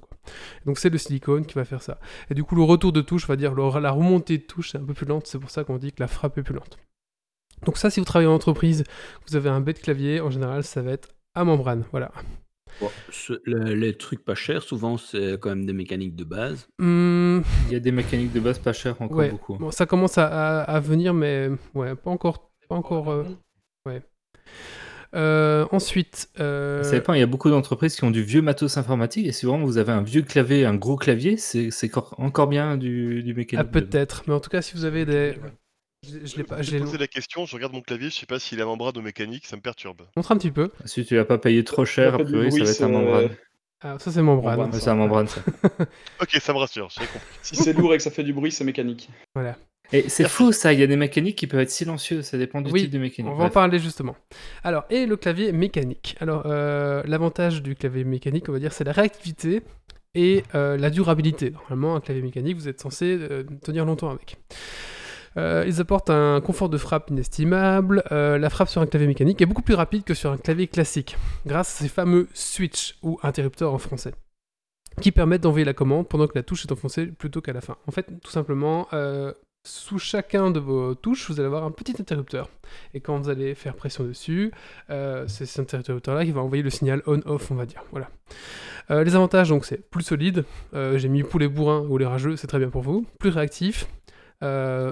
Voilà, un plaisir de frappe. Bon, ça, c'est un peu plus personnel, on va dire Souvent plus cher. souvent plus cher. Et euh, les touches un peu plus sensibles, ça à voir encore, on verra qu'il y a un différents niveaux. Et euh, les inconvénients, c'est que certains types de Switch sont bruyants et souvent bah, c'est plus cher. Voilà. Alors, euh, maintenant vous, voyez, vous avez vu un peu les trois types de claviers. J'ai j'ai une question. Oui. Comment est-ce qu'on peut reconnaître soi-même son type de clavier? Parce que maintenant, sur les nouveaux claviers, c'est assez obvious. Mais sur des claviers un peu anciens, euh, honnêtement, à moins d'enlever les touches, Oui. c'est ce que j'allais dire. Enlever une touche. Enlever une touche en général. euh, bon, de toute façon, alors, les, claviers à, à- à- à, à- à c'est vraiment les touches toutes fines hein, de, de portable. Donc ça, en général, on peut pas se tromper. Elles s'enlèvent assez facilement. Euh, et c'est celle qui a une espèce de et ça se pince un petit peu comme ça c'est un petit truc en plastique qui fait qui, fait le lien. En général ceux qui ont ce genre de clavier vous avez déjà dû perdre une touche. Donc ceux-là vous savez que c'est ça. Donc en général c'était tout ce qui était les anciens MacBooks ce genre de choses c'est ça. Euh, clavier à membrane ouais enlever une touche. En général il y a une membrane qui va recouvrir l'ensemble du, du pavé en dessous en fait. Euh, une espèce de, truc en silicone comme ça. C'est pour ça que d'ailleurs pour la- pour l'eau c'est bien parce que en général ça protège ce qu'il y a en dessous grâce à cette espèce de membrane en silicone. Je sais pas vous dire de plus. Comment reconnaître Euh, Je pense que au niveau de la pression, au niveau, enfin après du coup si vous n'avez jamais utilisé de mécanique, ça va être un peu dur. Donc c'est un peu dur en effet de reconnaître comme ça, mais euh, j'ai envie de dire que normalement si vous avez un clavier mm, qui vous a pas coûté trop cher, ça sera un membrane. Normalement il n'y a pas de. ouais, mais à, à l'époque, c'était que des mécaniques. Donc, euh, Euh, oui, Le clavier. parce Ouais. que je prends mon clavier, par exemple. vas-y. Ça, c'est un- je suis presque sûr que c'est un membrane. ça. Ça, je suis presque sûr que c'est un membrane aussi. hein. Quand, on dit des vieux mécaniques, c'est vraiment les vieux rectangles, le Ouais. truc le plus basique que tu avais il y a bruit- le 15 ans. Quoi. ça fait. euh, il y a Ouais, des membranes qui sont bruyants. hein. Alors, justement, on va voir un petit peu dans le fonctionnement, ah, dans le fonctionnement justement. En, euh, en fait, les claviers mécaniques, normalement, vous sentez à un moment donné qu'il y a un, au milieu de la pression, alors suivant le type de switch que vous allez avoir, enfin suivant le type de clavier, c'est possible que ce soit plus ou moins long, mais vous allez sentir un petit déclic quand vous allez enfoncer la touche, on va dire. Vous allez, vous allez sentir le, le- l'interrupteur, le switch sous votre doigt, on va dire, qui s'active. C'est ça un petit peu la différence. Euh, voilà, c'est un peu, c'est un peu expli- dur à expliquer avec des mots, mais Je vais enlever une touche de mon clavier pour voir, parce que moi j'ai l'impression que c'est un mécanique. Bah, parce que quand je commence à l'enfoncer, ça. Alors, moi, mon mécanique, je peux enlever les touches comme ça à la main. Voilà, j'ai une touche en main, donc c'est assez facile, euh, c'est assez facile à enlever. Faut que je la remette maintenant. mais euh, c'est assez pas passionnant les sais pas les mécaniques parce que t'as- à l'heure actuelle ils ont des switches mais tu as, plus d'une dizaine de sortes qui existent et Oui, tu peux va- avoir de tout en fait. on va en parler. On va en parler justement. J'arrive plus à remettre ma touche. Voilà, c'est bon. Alors justement, on va parler euh, des de switch. Euh, j'ai perdu ma note parce que j'ai appuyé sur ma touche comme un gros veau. Voilà. Euh, alors. euh, donc il y a différents types de switch. donc, donc, donc, si vous vous intéressez pour un clavier mécanique, on va un petit peu maintenant essayer de voir, parce qu'en effet il y a différents types de switch, on va voir lesquels, lesquels font quoi. Donc outre le design, la couleur, voilà, il vient d'enlever cette touche mécanique. En général les claviers mécaniques, la touche s'enlève assez facilement. Euh, le design, la couleur, la disposition, AZERTY, etc. Enfin, comme tous les claviers. Euh, il y a aussi les matériaux utilisés. Eh ben, il y a surtout un- un- une caractéristique qui est peut-être un peu floue pour la plupart des gens, qui est justement le type de switch, le type d'interrupteur qui sera dans votre clavier. Alors, euh, on va dire qu'il y a trois. Pour comprendre les types, on va essayer de comprendre les caractéristiques. Alors, première caractéristique, c'est justement le type. Est-ce que c'est un switch dit linéaire ou tactile? Alors, euh, comment faire la différence? Euh, Le linéaire, en fait, on va, quand on va appuyer dessus, on va à un moment donné sentir le switch qui s'active, qui fait clac, on va dire. Et donc, c'est ce qu'on appelle aussi parfois un clavier à clic. À clic, enfin, le... qui fait des clics, quoi, on va dire. C'est un claque qui se déclenche. C'est ça. Alors que le clavier tactile, lui, ne va pas, on va pas ressentir ce clic de- dessus. Voilà, c'est un petit peu les deux différences. Ensuite, il y a la distance d'activation, tout simplement. C'est combien euh, de millimètres la touche va devoir parcourir avant que le- l'interrupteur fasse on ou enfin qu'il fasse on, parce que là, c'est ce qu'on peut faire, quoi. Donc ça, c'est ce qu'on appelle la distance d'activation. Et ensuite, il y a la force d'actionnement. Là, c'est la pression qu'on va devoir mettre pour passer de on à off, on va dire. C'est la, résistance de la touche. Donc un petit peu, ça c'est les trois types de ça. Et avec ces trois caractéristiques-là, on va définir des familles, on va dire. Alors, il faut savoir que le leader, le leader en tout cas, dans tous les claviers un peu euh, euh, haut de gamme, c'est Cherry MX qui l'a, donc c'est une boîte allemande qui fait ça. Et donc c'est eux qui fournissent ces switches à tous les claviers, euh, Logitech, Razor, enfin, en ça, non, peut-être pas Razor, parce que Razor, ils fabriquent leur propre switch, mais la plupart, on va dire, des claviers. Donc c'est ce qu'on appelle, c'est ce qu'on va appeler les Cherry MX Blue, Brown, Black, Red, etc. On va voir ça maintenant ensemble. Alors, euh, donc différents. Alors, c'est compliqué. Hein. différents types de, de, switch. Par exemple, euh, je vous ai parlé du Blue. Ben, le Blue, euh, il aura. on va dire que pour activer un switch sur un, un, clavier Blue, il va falloir passer d'une pression de 50 grammes à 60 grammes. Vous voyez Alors que par exemple, un Cherry MX Red, ah le black, il eh ben, faudra passer de 60 grammes à 80 grammes. Donc, on va dire que on doit faire une plus grosse pression sur euh, la touche pour qu'elle s'active. Alors, ça vous allez me dire, ok, euh, ça changerait du tout, c'est un peu ridicule. Ça, c'est plus en effet par rapport à votre, euh, votre ressenti. En fait, certains ont aimé pouvoir appuyer plus fort sur vos touches, d'autres non. Et je, dois vous avouer que dit comme ça ou écouté comme ça, vous allez vous dire, ok, c'est à peu près la même chose entre 50 ou 60 grammes ou 60 et 80 grammes. Et ça, ça, va dépendre un petit peu de votre ressenti. Alors, ça peut, ça peut aussi faire la différence entre des touches euh, déclenchées involontairement et donc des, erreurs de frappe en fonction de la façon dont les gens ont l'habitude de s'y prendre et, leur sensibilité. C'est ça, tout à fait. Et donc, il faut savoir que bah, on va passer du, euh, le, enfin, du red au blue et suivant, euh, et entre il y a le brown, le black, et entre les deux, ben, il y aura plus ou moins de, résistance et le bruit sera plus fort aussi. Il faut savoir aussi qu'il y a des, des switches silencieux, comme le Cherry MX Silent par exemple, qui eux sont prévus, bah, qui ne font pas de bruit justement. Euh, d'autres switches qui eux sont créés par le propre développeur, Razer par exemple fait ses propres switches, donc vous n'aurez pas de Cherry MX sur des Razer parce qu'ils ont leur propre, euh, ils fabriquent eux-mêmes leur, leur switch. Euh, avec deux gammes, donc le green et le orange, qui sont à peu près la même chose, sauf que ben, il faudra avoir une plus grosse pression sur le green que l'orange, mais ça se joue à 5 grammes, vous allez voir, c'est un peu ridicule. Logitech aussi a sa propre technologie qui s'appelle Logitech Romer G, et qui lui est un peu un mix entre clavier, touche mécanique et électrostatique, donc ils ont un mix entre les deux. Voilà. Et euh, SteelSeries aussi a sa propre technologie. Donc voilà un petit peu. Et sinon, tous les autres claviers, en général haut de gamme, on va retrouver du Cherry c'est vraiment qui ont le, qui ont le, qui ont le lead, on va dire. Moi, je me pose la question, c'est, tu dis qu'il y a des différences en ah, ça coupe. etc. Oui. À part regarder des... Attends, ça... Grumpy, ça coupe. Des ça coupe, ah. À part regarder des vidéos de youtubeurs qui font des tests, euh, je veux dire, en magasin, t'as pas 50 claviers avec 50 possibilités. Donc comment tu peux tester et voir ce qui te convient? Alors justement, il existe des testeurs. je peux vous mettre un lien ici. Donc ça c'est un testeur, un testeur chinois. Mais je vous ai parlé par exemple de la, marque Cherry. Du coup, vous pouvez aller commander sur Cherry un testeur de Switch. et du coup, vous allez recevoir un petit clavier avec les 8 types d'interrupteurs. De, et vous allez pouvoir voir la différence entre le blue, le brown, le red, le silent, etc. Et ensuite faire votre propre choix. Je pense que ça vaut le coup quand tu de mettre 10 euros dans un testeur comme ça, quand tu t'apprêtes à mettre plus de 100 euros dans un clavier que tu vas garder longtemps. Et d'avoir vraiment le ressenti. Je vois plutôt. Pardon? 20 euros de ce que je vois dans le truc. Donc le, le, prix d'un simple clavier euh, est moins cher que le prix juste du testeur. Et eh oui. Le problème, c'est de trouver les claviers aussi, parce qu'il y a des switches qui euh, sont plus grands que d'autres. C'est ça.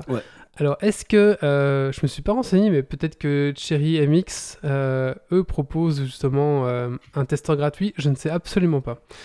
Mais en tout cas, c'est une bonne. Je, écoutez, je me renseignerai, je mettrai. si vous allez sur le site de Cherry MX, c'est un grand fille, regarde un petit peu, c'est cherrymx.de, voilà. Euh, peut-être qu'eux ils proposent des testeurs gratuits parce que j'ai vu pas mal de youtubeurs du coup qui avaient ce testeur de chez Cherry donc à voir un petit peu. Maintenant, euh, si vous voulez, oui, à part il y a aussi des, pas mal de youtubeurs qui, qui, le testent, mais du coup qu'est-ce qu'on peut ressentir? Bah, À part le bruit des touches, pas grand chose au final, comme tu dis, Grumpy. C'est vrai que, à part avec ces testeurs ou à leur magasin, mais bon, en période de Covid, euh, les magasins ils vont pas apprécier que vous, vous touchez à toutes les touches de leur clavier et vous demandez à tester tous les claviers. C'est vrai que c'est un peu compliqué. Après, dans des magasins, enfin j'en sais rien, mais sans doute dans des magasins vraiment spécialisés dans du, matériel précis comme ça, il y a peut-être moyen de trouver des magasins aussi qui ont un testeur euh, Mhm. à demander à sortir euh, pour essayer. Quoi. Je pense que c'est là aussi c'est où sûr les. que t'auras pas ça à la Fnac euh, au carrefour du coin. Mais... C'est ça, tout à fait. Donc ça, oui, peut-être, du coup, c'est là où peut-être tu dois l'acheter dans un petit magasin euh, d'informatique, où là, le gars pourra te faire tester, et un petit peu, voir un petit peu euh, comment tu vas t'en sortir. quoi. Et moi, je me pose la question de voir, parce que c'est un peu la hype sur euh, les claviers mécaniques.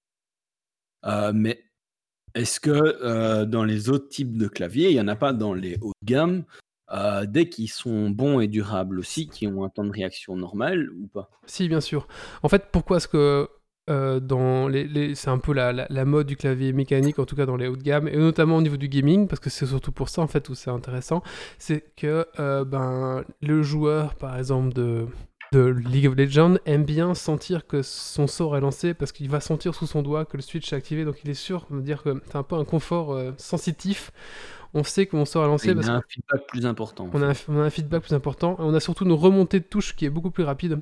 Du coup, dans des jeux où euh, on va devoir euh, marteler des touches ou tout simplement avancer très vite, euh, Q, cette QSD, c'est important d'avoir une remontée de touches beaucoup plus rapide parce que parfois, bah, il faut, faut être rapide. Quoi.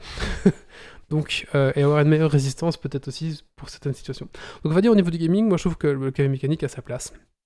Maintenant, euh, euh, si vous avez du traitement de texte, ce genre de choses, euh, là c'est plus, on va dire, au feeling, tout simplement, est-ce que vous aimez, est-ce que vous aimez pas, sachant que ça va être souvent un peu plus bruyant, est-ce que dans votre open space ça va vous emmerder tout le monde, ça aussi à, vous- à voir.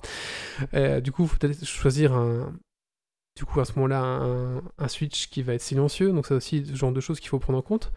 Bah, personnellement, donc moi je suis passé à un clavier mécanique de chez Logitech, donc justement celui qui a une technologie un peu particulière. Euh, quoi ce mois des chéris quoi la- Enfin, il y, a il y a une correspondance chez les chéris MX. c'est le, non parce que du coup c'est un mix de technologies, donc euh, je, on sait pas dire, je sais pas vous dire. Donc c'est Logi- la technologie, c'est Logitech Romer G. Euh. Et nulle part on fait le parallèle avec euh, le plus proche que serait un ben du coup je pourrais te dire, ça ressemble un peu à du Cherry MX Red, on va dire. Mais ouais, un peu du Red, mais la distance de frappe est plus courte. Donc voilà. Donc c'est un petit peu, voilà, c'est un peu comparé. Euh, et du coup, bah, je me suis commandé un euh, et ma femme a testé. Du coup, elle en a pris un aussi pour son boulot parce qu'elle trouvait la sensation, elle trouvait une bonne sensation aussi à taper. Donc ça, c'est un peu personnel, on va dire. Donc je pense que la meilleure façon, bah, c'est un peu de tester parce qu'au final, euh, c'est un peu. Et c'est lesquels tu as dit que tu avais? La technologie, c'est Logitech Romer G que j'ai. Donc on- là- Ok, oui, bah oui, parce qu'en fait, ils ont aussi toute une série de Switch, ils en ont, ils en ont plein aussi. Oui, alors. Oui, alors là j'ai pris une gamme, on va dire, exclusive, mais euh, il y a une chier, chier, chier, chier de, de Switch, de machin. Euh, D'ailleurs, je vous ai mis un petit site là où on reprenait l'ensemble des Switch euh, mécaniques qui étaient possibles, et vous allez voir que la liste, elle est incroyablement longue. Euh, et donc avec toutes d'autres marques aussi qui le font, donc euh, il y a vraiment, vraiment plein de choses. Euh, voilà. Alors maintenant, il y a des claviers mécaniques euh, un peu plus cheap, euh, vous trouvez pas cher, mais on peut déjà en trouver à 25 euros. Mais souvent, les Switch qu'utilisés seront un peu de moins bonne qualité, ce genre de choses, quoi. Donc voilà. Du euh, coup, c'est maintenant- quel modèle de clavier que tu as? Euh, moi, j'ai le Logitech. euh, attendez, j'allume- ma lampe parce que je ne vois rien. C'est lequel? C'est le Logitech. J'ai oublié. Euh, G413, voilà. Donc c'est c'est pas, un haut- c'est pas un haut de gamme, c'est vraiment un milieu de gamme. euh, Oui, parce que ça va, ils en ont qui font plus du double du prix, donc ça va encore. Voilà. Alors, euh, qu'est-ce que je veux dire encore d'autre? Euh, Bonsoir vous êtes trop beau, c'est la rentrée. Bonsoir à toi. Alors, dernière chose, oui, les marques, tout simplement. Ah, donc, pour revenir à Grumpy, on va faire Grumpy d'abord, on va finir la question Grumpy. Il y a aussi des claviers euh, à membrane haut de gamme, qui eux, du coup, sont, aussi, euh, ont une autre technologie un peu plus poussée. Je dirais, c'est un mix de, technologies. Et bah, du coup, aussi, ça existe aussi, donc il faut un peu se renseigner là-dessus. Je me suis pas renseigné, je sais que ça existe, Grumpy, mais je peux pas te- t'expliquer plus. Enfin, voilà. Euh, maintenant aussi, il faut savoir qu'il y a des ordinateurs portables avec des, claviers mécaniques, notamment les claviers gamer, enfin les ordinateurs gamer, ça se fait aussi, quoi. Voilà. Et au niveau des marques, euh, bah, écoutez, moi, en tout cas, Razor, Logitech, c'est des valeurs sûres. Euh, Corsair aussi.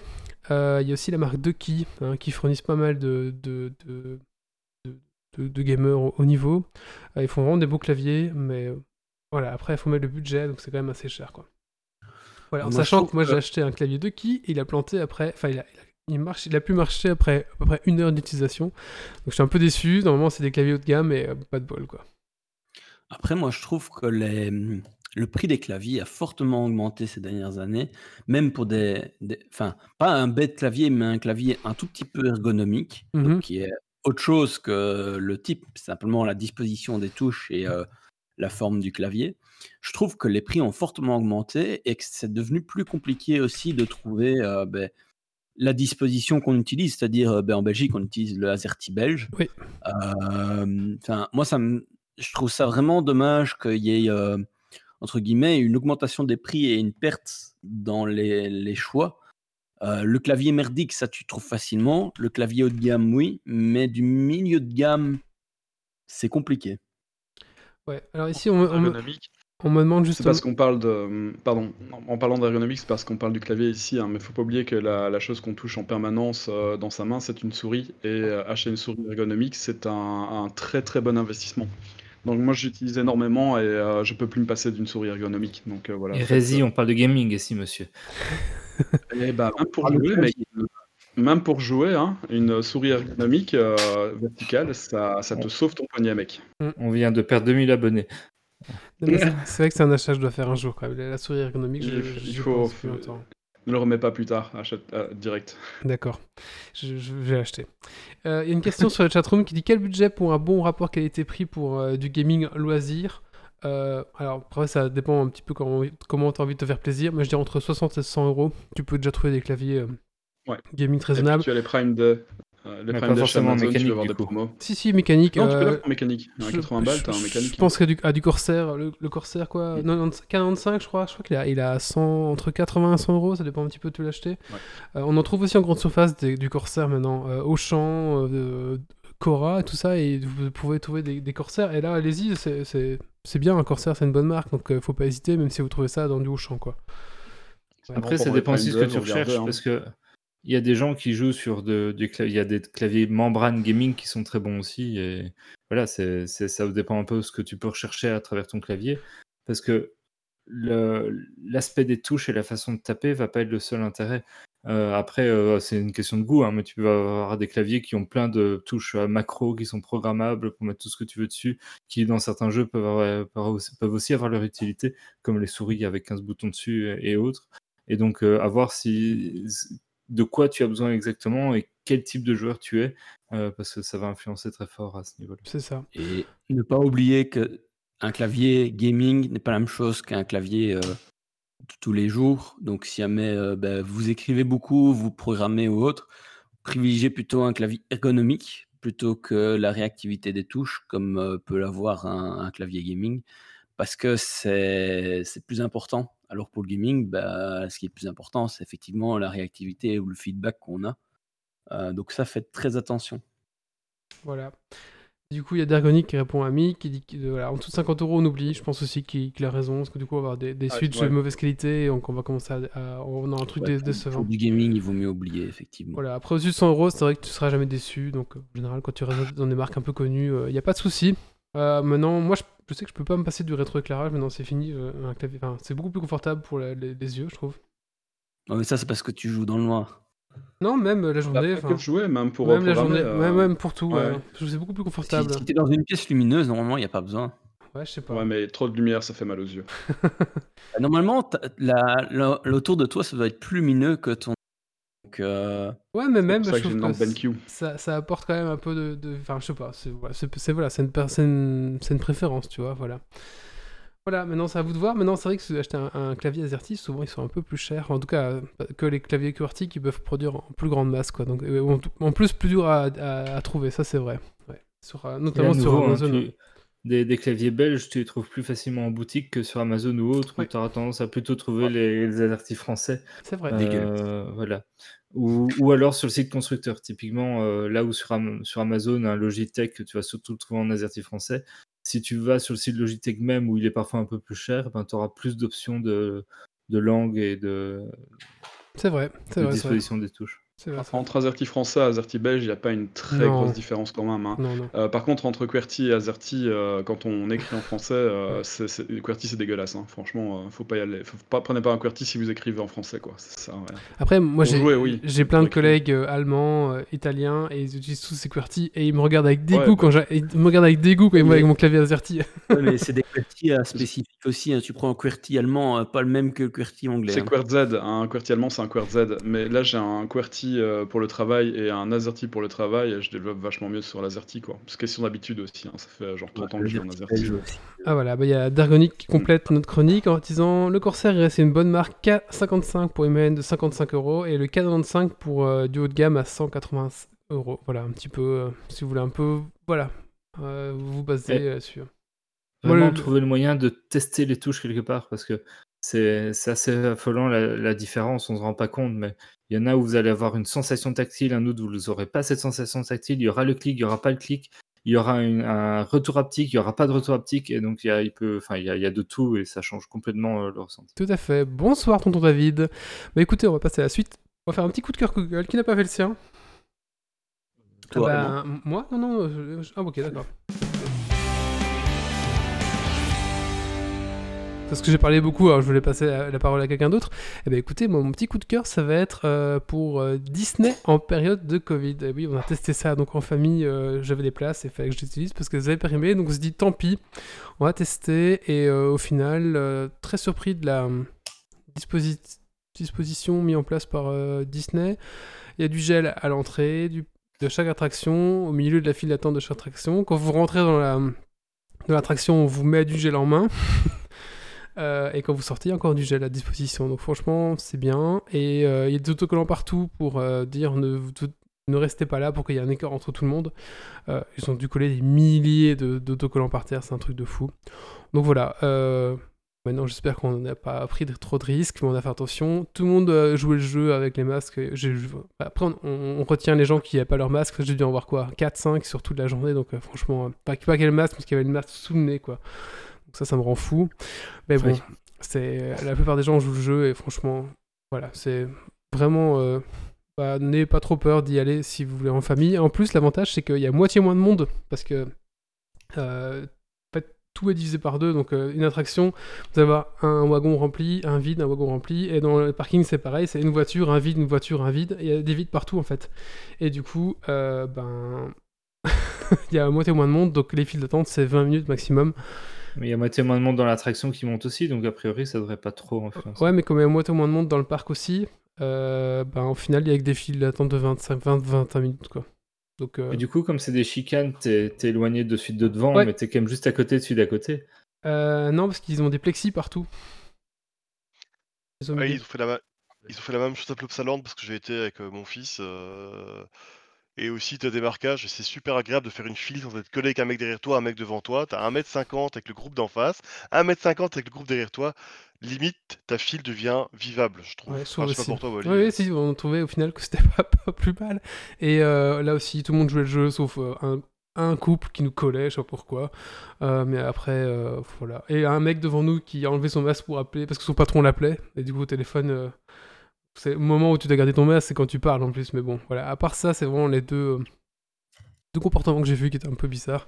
Mais après, les gens jouent le jeu. quoi. Ah, par contre, un truc, si vous y allez, pre- prenez des tartines parce qu'ils ont fermé un tiers, enfin deux tiers des restaurants. Du coup, pour bouffer, c'est impossible. Euh, Ah, donc, ils, ils interdisent plus qu'on vienne avec de la bouffe? Euh, bah écoute, je- non, je crois pas. J'ai vu plein de gens avec des tartines, des machins, des trucs. Euh, parce que du coup, il y a quoi? Il y a trois restaurants ouverts sous le parc, ce qui fait que bah, c'est des, files d'attente de malades, donc ça vaut pas trop le coup d'attendre ça, quoi. Donc prenez vos tartines et puis euh, ça sera bien. Voilà. En plus, vous serez des économies. Euh, écoutez, maintenant, on va parler euh, de l'application Warhammer. Euh, donc, c'est notre petit doc qui s'y colle.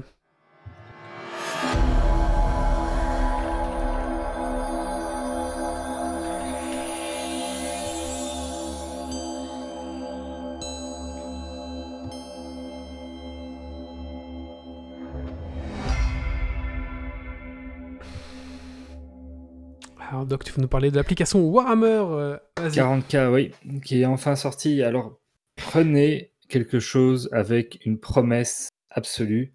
Toutes les règles de 40K au creux de votre main. Prenez un potentiel magnifique, c'est-à-dire toutes les règles mises à jour avec les errata uploadés et ainsi de suite. Prenez quelque chose que les joueurs attendent depuis des années et qui aurait dû être fait bien plus tôt. Et puis, si vous voulez voir comment le foirer absolument complètement, regardez ce que Warhammer 40K a fait. hein, voilà, euh, ça c'est dit. Euh, je pense qu'il pouvait pas plus mal le faire. Hein, il pouvait pas plus mal taper à côté. C'était difficile de faire pire. Euh, on va attaquer tout ça, euh, mais vous aurez déjà à peu près compris mon avis sur la question. Bon, alors, premier défaut qui n'en est pas un parce que compréhensible, l'application est qu'en anglais. Bon, bah voilà, ça on pouvait s'y attendre. éventuellement avec beaucoup de succès, peut-être qu'ils sortiront d'autres langues, mais l'essentiel des joueurs, enfin la grosse majorité, c'est de l'anglais. Donc euh, voilà, ça, ça, ça, je peux leur passer encore. Euh, alors déjà, l'application à sa sortie, elle n'était pas finie. Il y avait euh, la moitié ou le tiers de, ce qu'elle propose maintenant, qui est encore que la moitié de ce qu'elle devrait proposer plus tard. Donc voilà. Avec, euh, avec la, la boîte que c'est, ils auraient quand même pu attendre un peu pour la sortir entièrement, ou en tout cas avoir tous les features disponibles dès le début. Je vois pas trop le principe de sortir comme ça un machin complètement pas fini et faire attendre les gens euh, six mois à sortir des, des petites mises à jour à droite à gauche pour ajouter des fonctions. Mais attends, tu as oublié de dire quelque chose? Elle est... Il y a une partie gratuite, mais une partie payante aussi. Oui, j'en viens, j'en Ah, viens, mais elle est quand même pas finie. Donc euh, autant euh, je lui mis euh, une étoile au moment où elle est sortie, autant maintenant on est à deux, deux étoiles et demie peut-être, parce qu'il y a quand même deux, trois petites choses qui sont améliorées. C'est peut-être ça l'avantage, c'est que vu de où on part, on peut que être agréablement surpris à chaque mise à jour des petits rajouts, étant donné qu'on part de très très bas. L'application, elle se divise en trois parties. Vous allez avoir d'abord une partie où vous avez les rules, les core rules, donc les, règles de base de la V9 de Warhammer. Et ils ont rajouté récemment les FAQ euh, autour de Warhammer qui à la base étaient disponibles sur le site web. Alors, les règles de base, maintenant, ça s'est amélioré. C'est des vraies règles exploitables dans une application. Au début, quand ils l'ont sorti, c'était juste le, lien vers le PDF des règles de base qui étaient disponibles sur leur site. Enfin, genre, on s'est pas foulé pour sortir l'app, euh, ça se pose là. Alors, les règles de base, parce qu'il y a aussi les règles avancées, sauf que les règles avancées sont dans une autre partie de l'application. Bah oui, hein, pourquoi on mettrait tout au même endroit? Ce serait tellement beau. Euh, donc ça nous amène à la deuxième partie des règles qui sont en fait les règles de toute la V8. Donc on va retrouver absolument tous les bouquins de la V8. Attention, pour y accéder et avoir les règles, il faut payer l'abonnement. Donc euh, abonnement qui doit être à, à 4,39€ par mois, donc c'est quand même euh, pas rien. Alors je reviens sur le prix tantôt parce qu'il y a plein, de choses à dire. Mais donc imaginons que vous payez pour avoir toute l'application, parce que sinon vous avez que les FAQ et les règles de base, donc autant dire qu'elle est absolument useless. Euh, à ce moment-là, ça vous donne quand même accès à l'entièreté des codecs de la V8, sachant qu'on va devoir jouer la V9 pendant assez longtemps avec tous ces codecs-là qui restent applicables, et qu'il n'y a pas que les codecs, il y a tous les bouquins d'add-on, euh, notamment Psychic Awakening et autres, qui sont dedans. Si vous aviez, vous mettez en V9 et que vous n'aviez pas tous les règles V8, euh, ben, ça peut encore s'envisager euh, pour y avoir accès sans devoir tout racheter à ce moment-là. D'accord. Par contre, les règles sont triées sur la base des bouquins. Si vous cherchez une règle, par exemple, moi j'ai une Armeto de l'Armeto, ben, il faut aller chercher les règles du Codexto, ouvrir, voir ce qu'il y a dedans, puis ressortir, aller chercher le bouquin Psychic Awakening-To, l'ouvrir, voir ce qu'il y a dedans, ressortir, et s'il y a encore un troisième bouquin, l'ouvrir, machin, ressortir. Pas moyen de faire une recherche et de centraliser tout sur une armée de données. C'est quand même absurde. J'en ai rien à foutre que ce soit trié par bouquin. Moi, ce que j'aurais voulu, c'est que ce soit trié par armée. Je joue des euh, Space Marines, j'ai accès à tous les règles Space Marines, et éventuellement, ça m'indique quelque part de quel bouquin vient cette règle-là. Mais ça devrait être trié par armée, pas par bouquin. Ça n'a absolument aucun sens dans une application. En plus de ça, à l'heure actuelle, on peut toujours pas mettre de favoris sur ce qui nous plaît. Donc même pas moyen de mettre les règles qu'on veut euh, en favori et retrouver cela plus, ra- plus rapidement. On doit tout scroller. Mais vu le paquet de codex qui sont déjà sortis et le paquet de bouquins d'add-on, je vous assure que quand vous devez passer d'un bouquin à l'autre, faut scroller quelque temps avant de retrouver le bon truc. Donc voilà, c'est pas encore au point au point. Euh, et la dernière partie, c'est un Army Creator, donc c'est une partie pour la création d'armées qui n'est toujours pas disponible. hein. Ça aurait été bien de l'avoir dès le début, ça aurait été pas plus mal. Euh, alors je l'ai dit, les règles se sont quand même vaguement améliorées, mais bon, bref. Alors 4,39€ par mois, c'est trop cher. Euh, éventuellement, si vous avez absolument rien de la V8 et que vous voulez jouer à l'accès à toutes ces règles pour ce prix-là, ça peut s'envisager. Mais est-ce que- Et ce prix-là, est-ce qu'il y aura les codex V9 à, à venir? Alors les codex V9 vont sortir et j'allais dire que si à ce prix-là par mois on avait systématiquement les codex V9, pourquoi pas? C'est un autre financement que d'acheter les bouquins physiques. Mais pour l'instant, ce qu'ils ont annoncé, c'est pas ça. C'est que dans les codex V9, vous allez avoir un putain de code qu'il faudra mettre dans l'application, et c'est ça qui vous donnera accès au codex. Donc, euh, avec l'abonnement, vous, vous avez même pas accès aux prochaines euh, futures sorties. Parce que j'en viens, si vraiment on avait eu tous les futurs releases pour le prix de 4,39€ par mois, ça pouvait encore se défendre comme euh, modèle économique. Mais c'est pas le cas. Bon, c'est pas le cas, mais c'est pas encore sorti. Il n'y a pas eu encore de codex V9, donc il faudra à limite voir quand ça sortira, quel modèle ils appliqueront vraiment à ce moment-là. Mais voilà, en l'état, à part si vous êtes un débutant, enfin, vous débarquez de la V9 en n'ayant rien acheté de la V8, ça ne vaut absolument pas le coup de la payer. Alors, regardons quand même les, quelques bons côtés, parce que sait-on jamais, vu qu'il l'améliore, peut-être que dans un an ou dans deux, euh, elle, vaudra le coup. Euh, vous avez toutes les règles de la V8, ça j'ai déjà dit, et ça c'est vraiment chouette. Et c'est vraiment chouette d'avoir toutes ces règles sous la main, et c'est vraiment chouette d'avoir toutes les règles mises à jour avec tous les errata. Donc plus de problème de devoir regarder son bouquin. L'errata 1, l'errata 2, le machin, le bidule pour être sûr d'avoir la bonne règle. Là au moins c'est mis à jour, ce qu'on ne peut pas faire avec un bouquin. Et ça c'est vraiment le plus. Mais il a fallu attendre parce que quand elle est sortie, il y avait les points de les, points pour faire vos armées, mais il n'y avait pas les points de puissance, par exemple, qui sont appliqués quand vous jouez en, mode scénarisé et que vous voulez pas faire du compétitif, on utilise plutôt des points de puissance. Mais il a fallu attendre plusieurs mois et une mise à jour pour que les points de puissance apparaissent dans l'application. Enfin, de nouveau, le truc absurde, ils l'ont pas mis de base.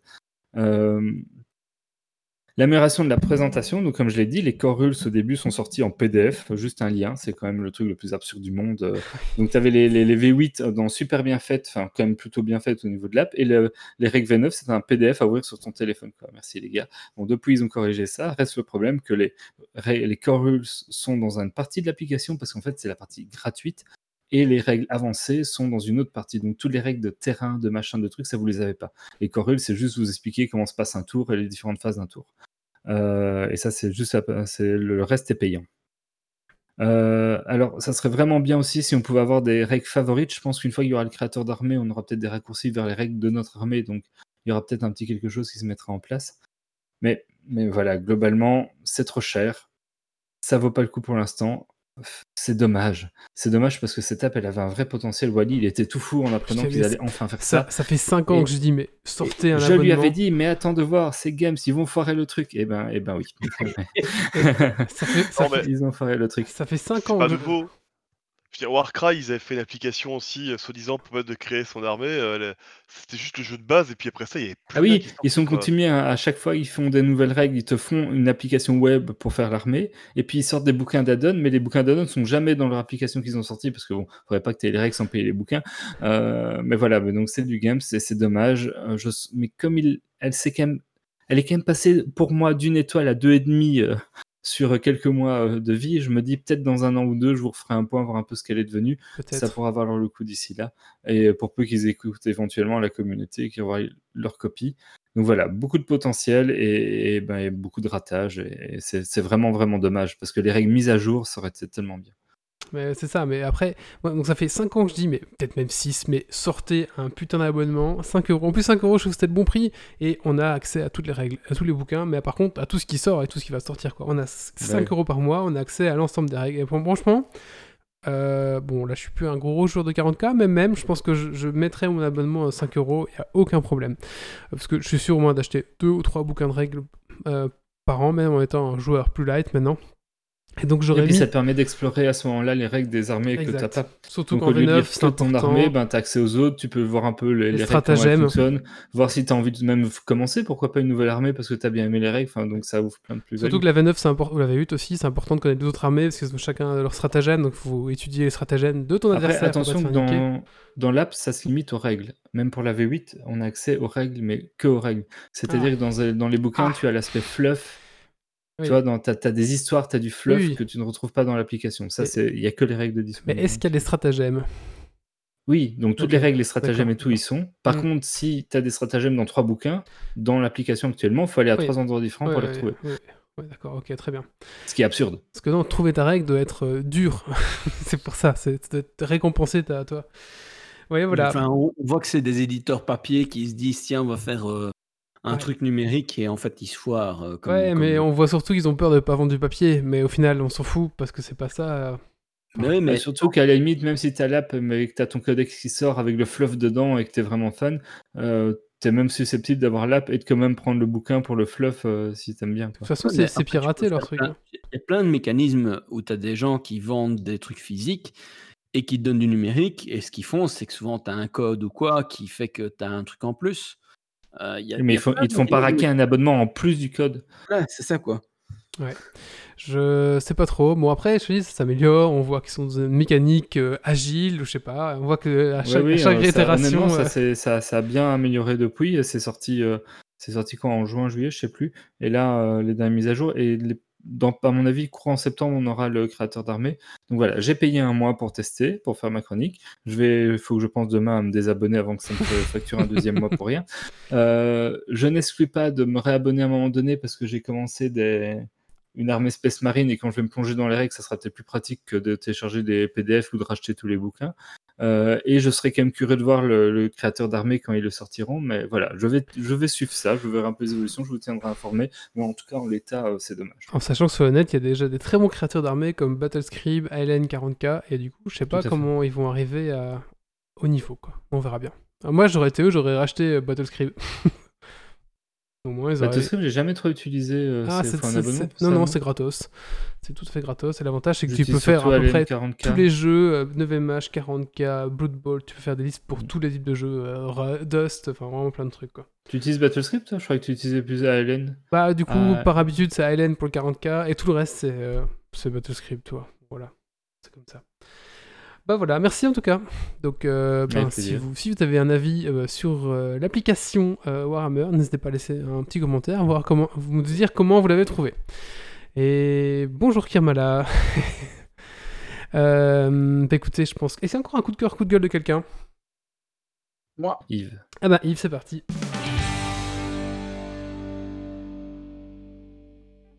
Ce sera un petit coup de cœur. Donc, euh, SpaceX a ramené en bonne santé les deux astronautes qu'ils ont envoyés sur IS en, mai, euh, ainsi que le fameux drapeau euh, qui avait été déposé sur la station par la dernière mission de la navette spatiale. Ce même drapeau qui avait déjà participé à la première, à la première mission de la navette spatiale est enfin sur Terre avec les équipes de SpaceX. Et sinon, en dehors de ça, j'ai un pote qui a une chaîne YouTube qui s'appelle Mémoire d'Outre-Monde. Il y a quatre vidéos, c'est très très sympa. C'est l'humanité qui a survécu à l'apocalypse. On est en, deux, en 2149 et notre aventurier euh, a trouvé un bouquin, euh, le Graal, et euh, nous en fait la première lecture.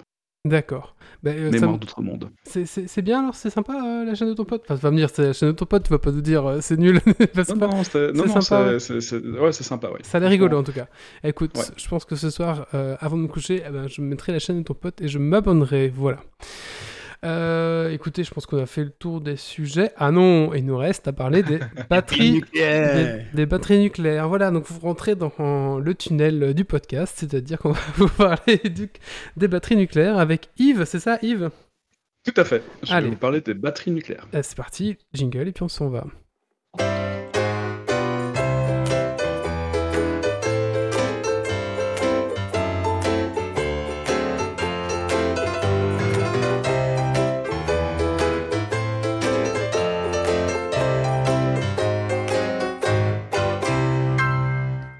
Alors, si je peux me Alors, permettre, Yves, on sait toujours quand il commence, pas trop quand il va terminer. Tu devrais mettre un jingle vachement long pour lui, qu'on ait eu le temps d'aller faire un petit pipi, recharger la bière, machin, avant qu'il commence. Comme ça, on est bien pour Mais non, l'écouter, tu vois. ça fait que trois pages, les gars, c'est bon, ça va. Ça fait que trois pages, ça va aller vite. Euh, donc les batteries nucléaires, euh, co Euh, bah, On leur donne plusieurs noms, donc en fonction de la technologie utilisée, euh, c'est des atomic batteries, euh, nucléaire batteries, tritrim batteries, radioisotope générateur, etc. Euh, c'est globalement euh, tout pareil. Euh, une source radioactive produit naturellement de l'énergie en se dégradant et ces radiations sont captées et transformées en électricité. Un peu comme euh, ce que fait des panneaux photovoltaïques ou une cellule Peltier. Euh, on ne parle évidemment pas de mini-réacteurs nucléaires de poche, hein, euh, c'est absolument pas du tout ça. Ce sont des batteries, c'est minuscule, ça fait genre 1 cm carré.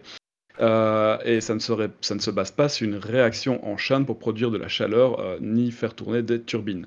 Donc c'est pas un que ça réacteur peut pas nucléaire, hein. exploser. Alors, ça ne peut pas exploser normalement, mais il y a une nouvelle, euh, pile euh, dont on a fait beaucoup la promotion euh, ces derniers temps, c'est la pile nucléaire à base de diamants. Euh, le diamant est produit à partir de graphite euh, qui a passé du temps dans un réacteur nucléaire. Et le graphite, euh, c'est comprimé pour faire un diamant. Avec les réactions qui se passent à l'intérieur du diamant, le diamant se désagrège et ça produit du gaz. et le gaz, au bout d'un certain temps, vu que c'est conditionné dans une atmosphère, enfin, c'est- isolé, quoi. Au bout d'un certain temps, il y a tellement de gaz qu'en gros, ça pourrait exploser et potentiellement rendre, enfin, l- lâcher du gaz radioactif dans l'atmosphère. Mais bon, ça, c'est la nouvelle technologie avec leurs piles euh, à diamant. hein. C'est pas, ça se passe pas comme ça avec toutes ces piles nucléaires. Il faut pas en stocker, Et- faut pas en stocker 100 dans la même pièce, c'est ça? Euh, non, normalement tu peux parce que c'est pas extrêmement, ces piles-là sont pas extrêmement dangereuses. euh, je, je vais en parler après. mais-. Euh, et sinon, ouais, la pile au diamant, faut savoir qu'un diamant, ça brûle. Euh, on peut cramer un diamant euh, facilement, d'ailleurs, avec une torche. Donc, euh, et le diamant, quand il brûle, euh, produit du euh, CO2, en gros, euh, de quoi faire, euh, enfin du gaz carbonique, en gros, de quoi faire euh, de l'eau pétillante. hein. Donc, euh, si c'est Il radioactif, même- forcément. Il y a même début euh, du siècle précédent euh, toute, euh, toute une série d'expériences scientifiques qui avaient été faites sur le diamant euh, parce qu'ils pensaient que ça avait certaines vertus. Euh, j'ai plus en tête l'anecdote exacte, mais je sais qu'il y a beaucoup de diamants qui ont été détruits stupidement comme ça. Il y a Kirmala qui demande si c'est les piles du Pip-Boy. Et probablement, hein, écoute, euh, c'est le seul genre de pile qui pourrait résister assez longtemps. Par contre, c'est pas assez puissant pour, aliment- pour alimenter un, un écran. Euh, je pense pas en tout cas. Donc, euh, surtout, euh, c'est probablement un cathodique hein, sur le Pip-Boy, donc il faut une source d'énergie un peu différente, je pense. Euh, donc, euh, ces, ces batteries euh, ont quelques avantages euh, par rapport aux batteries normales. Euh, elles produisent de l'électricité pendant très longtemps, des dizaines d'années pour les, les plus, les plus efficaces, jusqu'à des centaines d'années pour les moins, enfin pas pour les moins efficaces, mais pour celles qui produisent pendant longtemps. Non, c'est pas une pas vraiment l'inverse parce que l'efficacité d'une on, passe de 0,8% à 5% d'efficacité en fonction de la technologie utilisée. C'est surtout qu'il y a certains euh, matériaux radioactifs qui produisent euh, plus rapidement de l'énergie que d'autres et du coup ils se désagrègent plus vite que d'autres. Et donc euh, les piles faites avec du matériel radioactif qui produit de l'énergie lentement vont rester très longtemps en vie. Par contre, forcément l'énergie qu'elles vont libérer sera beaucoup plus faible que, que- que les autres types en fait.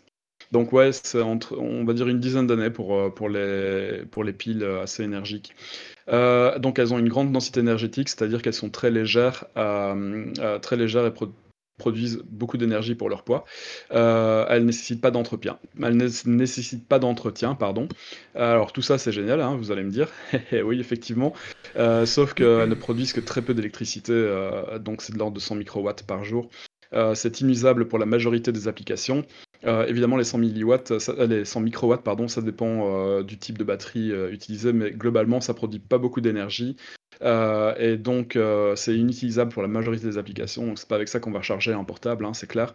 Euh, euh, ça peut être seulement utilisé dans des circuits électroniques euh, qui nécessitent très peu d'énergie, des pacemakers par exemple, des implants médicaux, des montres, stations scientifiques, dans des satellites ou dans des balises sous-marines. Voilà, c'est vraiment des applications très légères, très peu gourmandes en énergie. Et le deuxième désavantage, c'est leur coût, il est vraiment énorme. C'est très très cher à produire. Ça reste une source, euh, et puis ça reste une source radioactive, hein, avec tous les problèmes que ça peut, euh, pro- que ça peut euh, induire. Euh, alors ok, c'est pas extrêmement dangereux pour l'utilisateur, tant que ça reste bien scellé euh, dans sa petite boîte, hein. Euh, mais si jamais ça se dégrade et que c'est ingéré, on parlait tout à l'heure du gaz que produisait le diamant, si jamais ça, ça explose, que vous le respirez, vous allez avoir des particules radioactives dans votre corps, c'est suffisant pour vous tuer globalement, très sympa. C'est Euh, pas, la... c'est pas la pile alcaline qui coule, quoi. Ah non, c'est clair. Et puis euh, le Du coup, pour le pacemaker, commence- c'est sympa, quoi. Non, pacemaker ça va parce que ça, ça dure euh, suffisamment longtemps euh, pour la vie de l'utilisateur euh, qui a son pacemaker. Donc euh, c'est- Faut pas tant que qu'il y ait c'est fuite. scellé, voilà, tant que c'est scellé, il n'y a pas de risque. D'accord. Euh, ce, qu'on- ce qu'il pourrait y avoir comme autre problème, c'est euh, si jamais on met ça dans des produits de consommation courante et qu'on oublie qu'il y a une pile radioactive dedans, euh, ces produits pourraient être incinérés avec les déchets ménagers et les fumées issues de la combustion ne seraient certainement pas prises en charge par la centrale hein, parce qu'on ne capte pas les fumées radioactives, c'est pas prévu et donc du coup elles se retrouveraient dans l'atmosphère. Bon, après, c'est pas demain qu'on va avoir des piles radioactives dans tous les produits, hein, faut pas déconner. Euh, C'est une vraie problématique, la mémoire, parce que même pour les déchets nucléaires, se dire qu'on enterre des machins qui, dans 1000 ans, 10 000 ans, seront encore actifs, comment on fait en sorte que les gens s'en souviennent, euh, c'est pas, c'est pas évident, évident.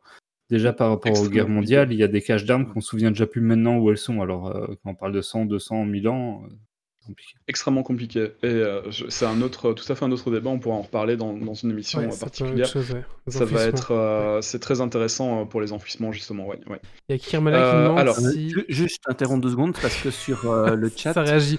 euh, il y a Kirimal TV qui demande pour les satellites, c'est déjà utilisé, il me semble. Oui, tout à fait, oui.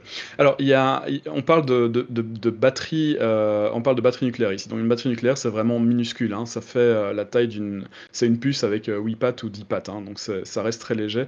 Euh, par contre, ce qui a été fait depuis très longtemps, ce sont des micro-réacteurs nucléaires. D'ailleurs, il y a un robot qui est sur Mars à l'heure actuelle. Le dernier robot qu'ils ont envoyé, hein, pas les deux premiers, je crois que c'est Opportunity, je suis plus sûr. Donc, ça fait la taille d'une Twingo. Ça a été déposé par un, ça a été déposé sur Mars par des fusées, en gros. Et le véhicule fait la taille d'une Twingo et il a un, un réacteur nucléaire euh, dedans pour, comme source d'énergie. Donc c'est pas une pile, c'est pas une, une pile nucléaire, c'est c'est vraiment un, C'est comme c'est un réacteur centrale. nucléaire quoi. Ou Ouais. dans les sous-marins. C'est ça, ouais. Euh, alors comment ça marche? Euh, bah, Il y a deux types de conversion qui se détachent pour le moment, euh, la conversion thermique et la conversion non thermique. Euh, les batteries nucléaires, nucléaires thermiques produisent de l'énergie via, via une différence de température. Euh, ce sont des générateurs thermoélectriques, effet Peltier ou thermioniques, euh, les électrodes. Euh, il y a aussi d'autres que je vais déclarer, que je vais, euh, dont je vais parler un peu plus tard. Et il y a les batteries nucléaires non thermiques. C'est un peu le même genre de principe que les, panneaux solaires. Un capteur par donc une source radioactive émet une particule, le capteur capte la particule émise et le transforme en énergie. Donc voilà, ça, ça s- dépend pas de la chaleur, ça dépend vraiment du captage d'électrons. Euh, les sources utilisées euh, sont des radioisotopes tels que le tritium, le nickel 63, le prométhéum 147, euh, le technétium 99. Euh, il y a aussi du plutonium 238, euh, du curium 242, du curium 244, du strontium 90. Euh, donc tout ça a été exploité et testé. Donc ça dépend des sources. Il y en a certaines qui sont plus dangereuses que d'autres. Donc bon voilà, le tritium c'est assez le tritium n'est pas très dangereux globalement. Pour les autres c'est pas toujours le cas. Alors le but euh, est d'exploiter euh, des particules euh, bêta à faible énergie qui permettent d'éviter de devoir mettre en place un gros blindage autour du générateur nécessaire pour des sources produisant des rayonnements pénétrants à haute énergie. Donc en gros, euh, on utilise des sources radioactives euh, peu puissantes, euh, ce qui évite de devoir mettre un gros shield en, en plomb tout autour en fait. Donc ça reste quelque chose de très léger à utiliser. Que la densité énergétique, elle en prendrait un coup si on devait mettre 10 cm de Ah, plomb. ça, pour c'est clair, quoi. Ouais. Et, et c'est pas le but, euh, globalement, ici, ce serait... euh, c'est- pas un réacteur nucléaire, quoi. Euh, les différentes Alors là, je vais vous parler des différentes technologies thermiques. Donc, on transforme de la chaleur en énergie. La source radioactive utilisée produit de l'énergie thermique, donc ça fait de la chaleur, en gros, tout le temps. Euh, alors, on a le thermionic converter. C'est peut-être le concept que j'ai le, moins euh, compris, en gros. Euh, c'est une électrode chaude et une électrode froide, ainsi que des vapeurs de césium comme source d'ions qui neutralisent les électrons et la différence de température entre les deux électrodes donne un courant électrique qu'on peut exploiter par après. Euh, c'est une technologie euh, très vieille. Euh, on utilisait déjà ça du temps. de- ah, alors, pas nucléaire, hein, je parle pas de ça, mais entre électrode chau- électrode chaude et électrode froide, on utilisait ça déjà deux siècles, enfin en 1800 et quelques quoi. Euh, la deuxième technologie, c'est des radioisotopes thermoélectriques euh, générateurs. Euh, donc c'est une technologie utilisée, c'est une technologie pardon qui utilise le principe du thermocouple. Chaque, thermocouple utilise deux métaux différents pour créer un déplacement d'électrons euh, par une différence de température. Il y a pas mal de vidéos sur YouTube que vous pouvez regarder sur les thermocouples. Euh, avec deux fils de, métal différents, vous pouvez euh, si vous chauffez un côté et que vous refroidissez l'autre, vous allez créer une différence de potentiel et donc vous allez créer de l'énergie que vous allez pouvoir exploiter. La source de chaleur ici, c'est pas une bougie, forcément, c'est le matériel radioactif.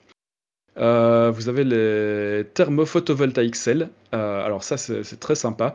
Euh, c'est comme un panneau photovoltaïque, sauf que la surface de captage euh, fonctionne en récupérant l'énergie produite par le rayonnement infrarouge d'une surface chaude, en l'occurrence euh, votre produit radioactif. Donc le produit radioactif émet des infrarouges, les infrarouges sont captés, c'est transformé en énergie. Ensuite, il y a la version un peu plus mécanique. Euh, vous connaissez certainement les moteurs Stirling, hein, c'est ce genre de truc qu'on fait chauffer avec une bougie et puis qui vont, euh, qui vont tourner en gros. Euh, ici, c'est un moteur Stirling qui est piloté par la, source de, par la chaleur produite par la source radioactive qui ensuite fait tourner un générateur. Alors forcément, il n'y a pas beaucoup d'énergie, mais voilà, le but c'est pas tellement de, de produire de l'énergie en masse, mais d'avoir de l'énergie permanente. Alors, il est tout à fait possible de combiner toutes ces techniques en même temps à partir d'une seule source chaude. Donc, vous pouvez très bien avoir un générateur Stirling avec, un avec une thermophotovoltaïque cell, avec euh, des, thermocouples, le tout en même temps dans une même puce, et vous allez produire beaucoup plus d'énergie comme ça. Euh, ça a une efficacité de l'ordre de 5%, mais comme les sources ne sont pas très énergiques, forcément l'énergie qui en sort n'est pas très élevée. De nouveau, c'est pareil, ça va durer très longtemps. Vous allez avoir une pile qui va durer des années, des années, des années, mais qui ne sera pas capable de faire tourner un moteur électrique. Quoi. Voilà. Ou alors un moteur électrique nanoscopique, ça c'est possible. Je, juste, je t'interromps deux secondes. C'est juste parce que euh, ceux qui ne voient pas du tout de quoi on parle, parce qu'il a cité pas mal de termes, il les a expliqués. Tu coupes, Grumpy. Vous ne voyez pas. Honnêtement, euh, ça vaut la peine de chercher les différents termes utilisés euh, sur YouTube ou Google Images ou n'importe quoi.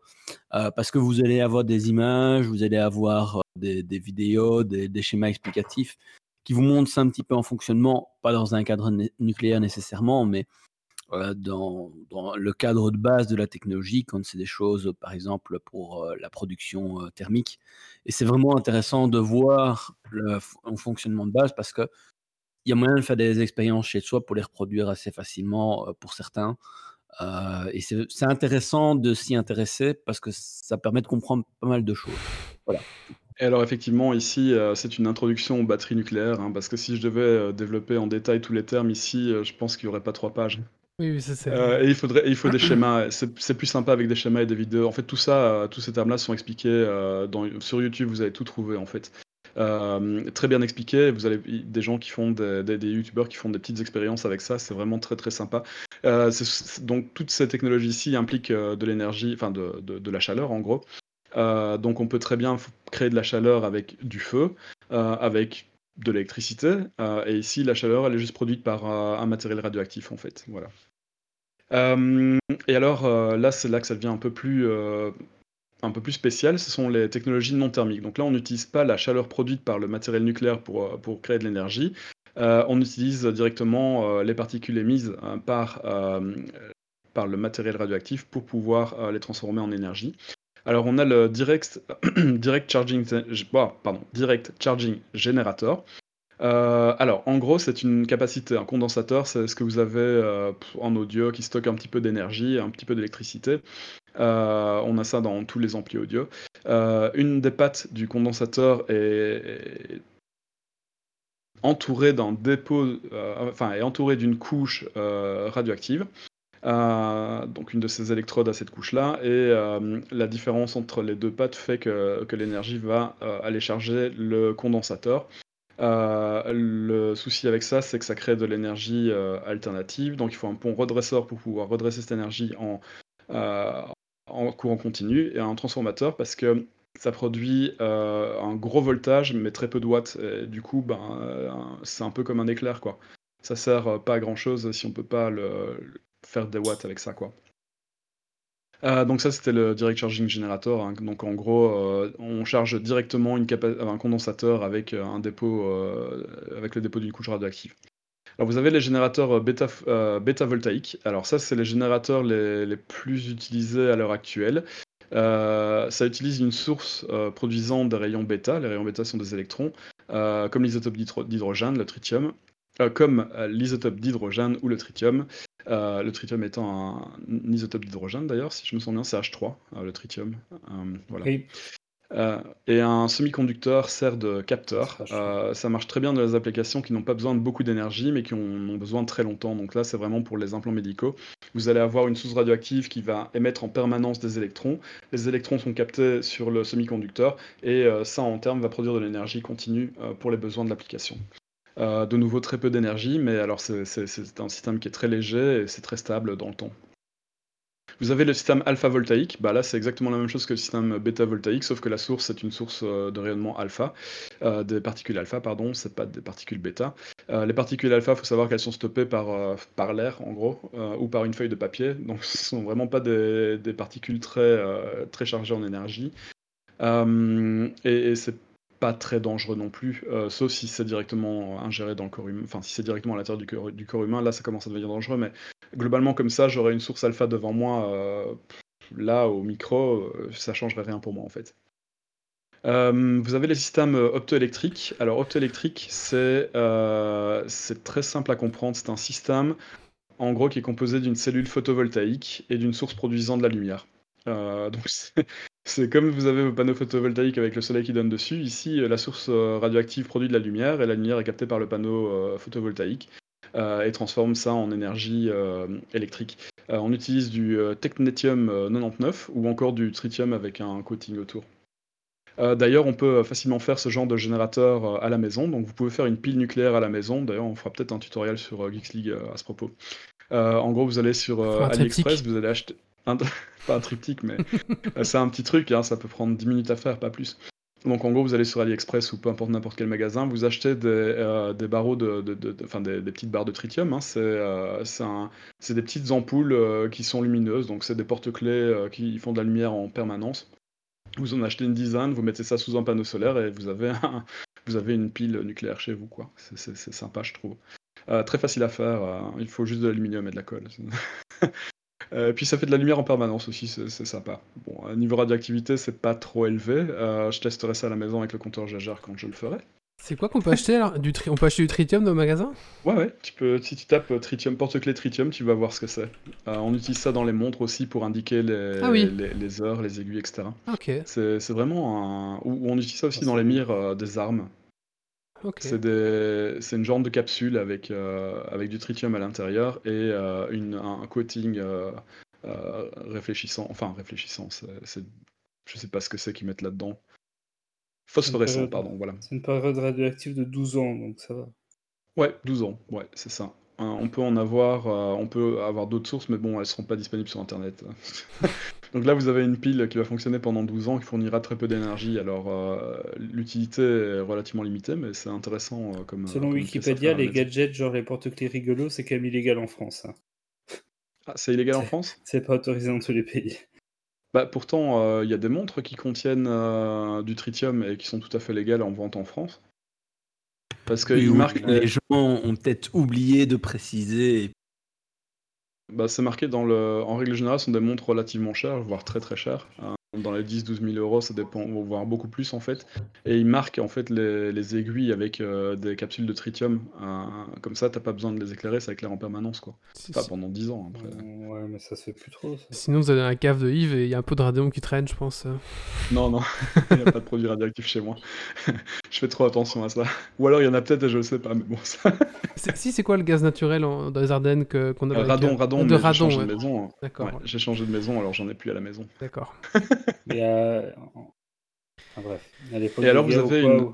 Peu importe, vas-y. Alors vous avez une dernière euh, technique. c'est assez sympa, d'ailleurs celle-là. c'est deux plaques métalliques très fines qui se rapprochent l'une de l'autre. donc il y a une différence de potentiel entre les deux plaques. les plaques se chargent, elles se rapprochent et au moment où elles se touchent, elles se rééquilibrent. Donc ça fait un mouvement de, de balancier comme ça, c'est assez flexible. Euh, ça peut faire ça jusqu'à 35 fois par seconde, donc 35 Hz. Euh, les plaques se rapprochant grâce à la différence de potentiel produite par le coating radioactif. L'électricité produite, euh, l'électricité pardon est produite si le matériel des, plaques est du matériel piezoélectrique. Alors, le matériel piezoélectrique, c'est quelque chose. Vous le pliez, vous allez avoir de l'énergie qui va sortir. Ça va créer de l'électricité en le pliant. Donc là, ça marche comme ça. En gros, la différence de potentiel est créée par euh, la, source radioactive. Les plaques euh, se plient et c'est ça qui va produire euh, l'énergie. Le problème avec ça, c'est que l'énergie, c'est de l'ordre du milliwatt, ce qui est déjà franchement pas mal. mais c'est produit en pulsation, donc il faut pouvoir le stocker dans une, dans une capacité, par exemple. et alors, c'est plus ou moins rapide en fonction de la charge appliquée au circuit. Donc en gros, si vous mettez quelque chose qui va vraiment pomper toute l'énergie, ça va pas, va pas cliquer à 35 fois par seconde, quoi. Donc voilà, c'est toujours euh, très limité en énergie. Euh, voilà, c'est la fin de cette introduction sur les batteries nucléaires. Je vous ai parler de ça parce que hum, y a, vous allez voir euh, sur YouTube euh, ou sur Facebook passer la fameuse euh, pile révolutionnaire nucléaire qui utilise du diamant pour pouvoir produire de l'énergie. Ça existe depuis des années. Leur marketing, c'est bullshit. Et il y a pas mal de vidéos qui débunkent un peu ce qu'ils ont tenté de, enfin ce qu'ils essaient de vous vendre. Alors c'est très bien, ça coûte très cher, euh, mais bon voilà, il y a peut-être euh, rester raisonnable dans leur. euh, il faut pouvoir qu'ils, il faut qu'ils puissent rester raisonnables dans ce qu'ils disent et que vous soyez critique et allez voir sur internet si ça vous intéresse. Quoi, il y a un sujet d'actualité, c'est ça? Il y a, il y a une- On Ouais, à on fait, ouais. reparle de- J'ai pas compris ça en fait. Euh, ben, en gros, à l'heure actuelle, il y a euh, sur Facebook un peu partout. Enfin, moi, sur mon Facebook, en gros, j'ai vu passer euh, plein de fois euh, cette fameuse batterie nucléaire euh, au diamant. Et euh, ils parlent d'une d'une batterie nucléaire qui, a, qui va durer pendant 5000 ans. euh, sauf qu'ils oubliaient de, sauf qu'ils oublient de dire que ben, ça produit du gaz et que le gaz il est sous pression et que ça peut faire exploser la puce. Et Euh, qu'on a ils surtout oublient de rien dire- à foutre hein, dans 5000 ans euh, de. Non, mais ça pourrait avoir un, un intérêt si tu veux mettre un, une horloge, je sais pas, qui va durer autant. J'en sais rien en fait, 5000 ans c'est tellement long. Euh, c'est juste que ce qu'ils disent est, est faux et euh, c'est un peu dommage parce que la technologie existe déjà, elle est utilisée, elle a des applications pratiques. Euh, ça reste une niche, hein, et ça reste, c'est peut-être 2000 euros la, la pile, hein, faut pas Ah ouais. déconner non plus. Ouais, c'est- très cher, mais, mais ça, peut, euh, ça peut être suffisant pour donner de l'énergie à, une mémoire. Vous avez un appareil euh, électronique, vous avez euh, de la mémoire dedans. Euh, avec ce genre de batterie-là, vous allez être sûr que votre mémoire va tenir pendant euh, des années et des années euh, sans perdre euh, ce qu'il y a dedans. Quoi. Mais c'est des, c'est des, bi- Euh. c'est des, des pubs sponsorisées que t'as sur Facebook qui parlent de ça? Ou c'est des gens qui partagent? J'ai des pubs sponsorisées, j'ai des gens qui partagent, j'ai euh, J'ai pas j'ai ça. sur YouTube aussi. C'est ça un, passer c'est un sur Twitter aussi, euh, deux, trois Ouais. personnes, euh, ou sur d'autres réseaux Ah, J'ai sociaux. vu ça, moi. J'ai pas Et, rien et puis ça fait le buzz dans tous les magazines de science, euh, sauf qu'ils ont tous repris le même article et ils n'ont pas été plus loin. quoi. Euh, donc vous allez voir la qualité du magazine de science euh, si euh, les, choses qu'ils ont dites pendant la promo sont répétées noir sur blanc en fait. Sur YouTube, bah, je mettrai le, lien, il y a un lien très intéressant sur le sujet. Et le mec qui a fait cette vidéo-là, c'est un peu bourru hein, ce qu'il fait. il y a des choses qu'il dit, on peut pas nécessairement être d'accord. Mais, il a raison sur toute la ligne globalement. hein. Euh, il, il est très, il connaît très bien le sujet en fait. Et il y a plein de choses de ce que j'ai dit qui sont expliquées là-dedans en détail aussi. Voilà, j'ai mis le lien. D'accord. Bah, si jamais le tritium c'est bien interdit en France depuis quelques années, c'est juste que les montres d'époque euh, qui l'utilisaient avant euh, peuvent être encore commercialisées, échangées, vendues. Donc tu peux encore en trouver sur des anciennes montres. voilà. Mais les nouvelles ne peuvent plus l'utiliser. Si Mais vous- on s'en fout, on n'est pas en France. Si vous tapez tritium Ouais, porte-clés dans euh, Google, vous aurez des pubs pour des piles ou diamants dans votre Facebook. Après, après, ça reste Facebook. Possible. Il suffit, ça se trouve, Walid, t'en as eu un une fois dans ton fil, t'as pas réagi. euh, Yves a réagi dessus et du coup, il en a eu 10 de plus euh, le, le lendemain, quoi. Bah, C'est-à-dire que je suis sur les groupes, euh, je suis sur les groupes de euh, Homemade, euh, Tesla Powerwall et ce genre de trucs-là. Donc, euh, ce sont tous des sites euh, qui parlent d'énergie globalement. Euh, très très intéressant d'ailleurs. hein, si vous avez, euh, si vous êtes intéressé par la- par l'énergie, le stockage d'énergie, euh, l'utilisation de l'énergie et ses différentes sources, ce sont des sites, des, des groupes pardon que vous pouvez rejoindre sans problème quoi. D'accord. Bah merci Yves, c'était On peut vraiment, vraiment intéressant. parlé? Euh, je crois pas. On n'a pas Non, on parlé de ça. pas parlé. hein. On n'a pas parlé d'enfouissement des déchets nucléaires non plus. Ça, on Voilà. va, on va peut-être faire un C'est sujet là-dessus, sujet c'est aussi. important. Avec, euh, avec, euh, ouais, on, on va voir comment on va pouvoir arranger ça. Bah, avec merci. Titi probablement. Oui, Titi, il est, il est vraiment là-dessus. D'ailleurs, il y a Deficator Ouais. qui a fait un sujet là-dessus, je crois, non si je me trompe pas. Oui, il a fait des belles vidéos dessus. Ouais, voilà. Et, En et attendant- Titi sera peut-être plus, euh, comment dire, un- euh, plus prof que moi. Oui, oui, oui, oui, c'est vrai. Bah écoute, merci beaucoup Yves, c'était vraiment intéressant. Euh, Avec plaisir, avec c'est plaisir, vraiment quelque chose que je connaissais pas. Bon, je pense qu'on a effleuré le sujet, maintenant si vous voulez vraiment vous plonger plus dedans, euh, et si vous êtes ingénieur aussi, bah allez-y, euh, c'est un sujet qui peut peut-être euh, vous intéresser plus. Merci Yves. Moi, je dirais il y a quand même suffisamment de ressources en ligne pour que euh, l'introduction que Yves a donnée permette de plonger plus en Bien profondeur sûr, oui. sans être ingénieur ou scientifique. Oui, oui, oui, oui, oui. Bah Et après, là, tu rentres dans le rabbit hole. avec Alice. Alice? Ah oui. Alexa, Alexa, joue Fly Me to the Moon. Je, je comprends rien à ce qui se passe. J'ai perdu le fil de ce podcast. Il essaie de déclencher des Alexa de gens qui nous écoutent, ce qui Ah. n'est pas très gentil. C'est pas sympa ça. Eh ben, Oh, écoutez, oui, mais Fly Me to the Moon, c'est sympa. euh, on va clôturer ici le, le podcast. Tout le monde a fait son coup de cœur, coup de gueule, hein, c'est bon. hein, oui, Et oui. quoi, il n'y a Euh, pas Dragon il y a Quest Point. Non. Ah, il y en a encore un. mais j'en ai Comment oublié. ça Allez, c'est Tout parti. simplement.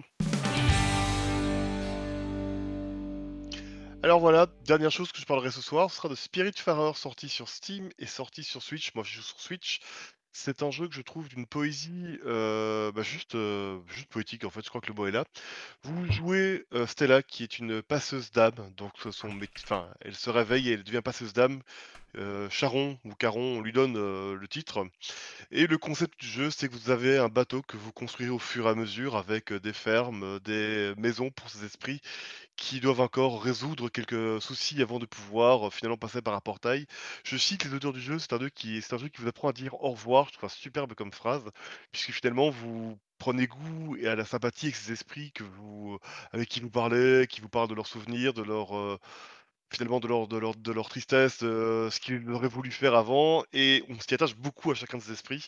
Et à chaque fois qu'on arrive vers la porte où cet esprit va pouvoir partir et enfin trouver la paix, il y a ce moment de de pincement au cœur où on se dit c'est la dernière fois que je parle avec ce PNJ, après ça euh, c'est fini. Et tout ce qui reste de lui, c'est sa maison sur votre bateau. Et franchement, je le conseille. Il n'y a aucune pression. C'est un jeu qui ne cherche pas à vous imposer quoi que ce soit. Vous faites ce que vous voulez. Il y a moyen de pêcher si vous voulez pêcher pendant 4 heures. Le jeu ne viendra jamais vous dire qu'il y a des esprits qui s'emmerdent sur votre bateau et qui aimeraient passer de l'autre côté. Si vous voulez tondre des moutons, faut le faire absolument au moins une fois pour la tête du mouton quand il est tondu. Bah, vous pouvez le faire pendant des heures. De nouveau, je vous ennuie pas. Parfois, l'esprit se rappelle à vous en vous disant poliment qu'il aimerait que vous alliez lui faire quelque chose, mais globalement, il passe parfois rien. Euh, il se joue à deux, enfin un et demi, c'est-à-dire qu'il y a Stella et a un chat qui s'appelle Daffodil, qui euh, donc on peut jouer à deux joueurs, même si le chat ne peut aider qu'aux actions finalement de Stella. Et moi j'ai joué avec ma femme en fait, euh, avec mon fils 5 ans qui regarde parce que c'est le genre de jeu parfait où on peut vraiment passer une demi-heure à, à faire deux trois trucs. Mon fils est tout content parce qu'il voit quand le radis a poussé, on va récupérer le radis et puis il nous demande d'aller sur une île pour couper du bois et on fait ça pendant une demi-heure, on arrête.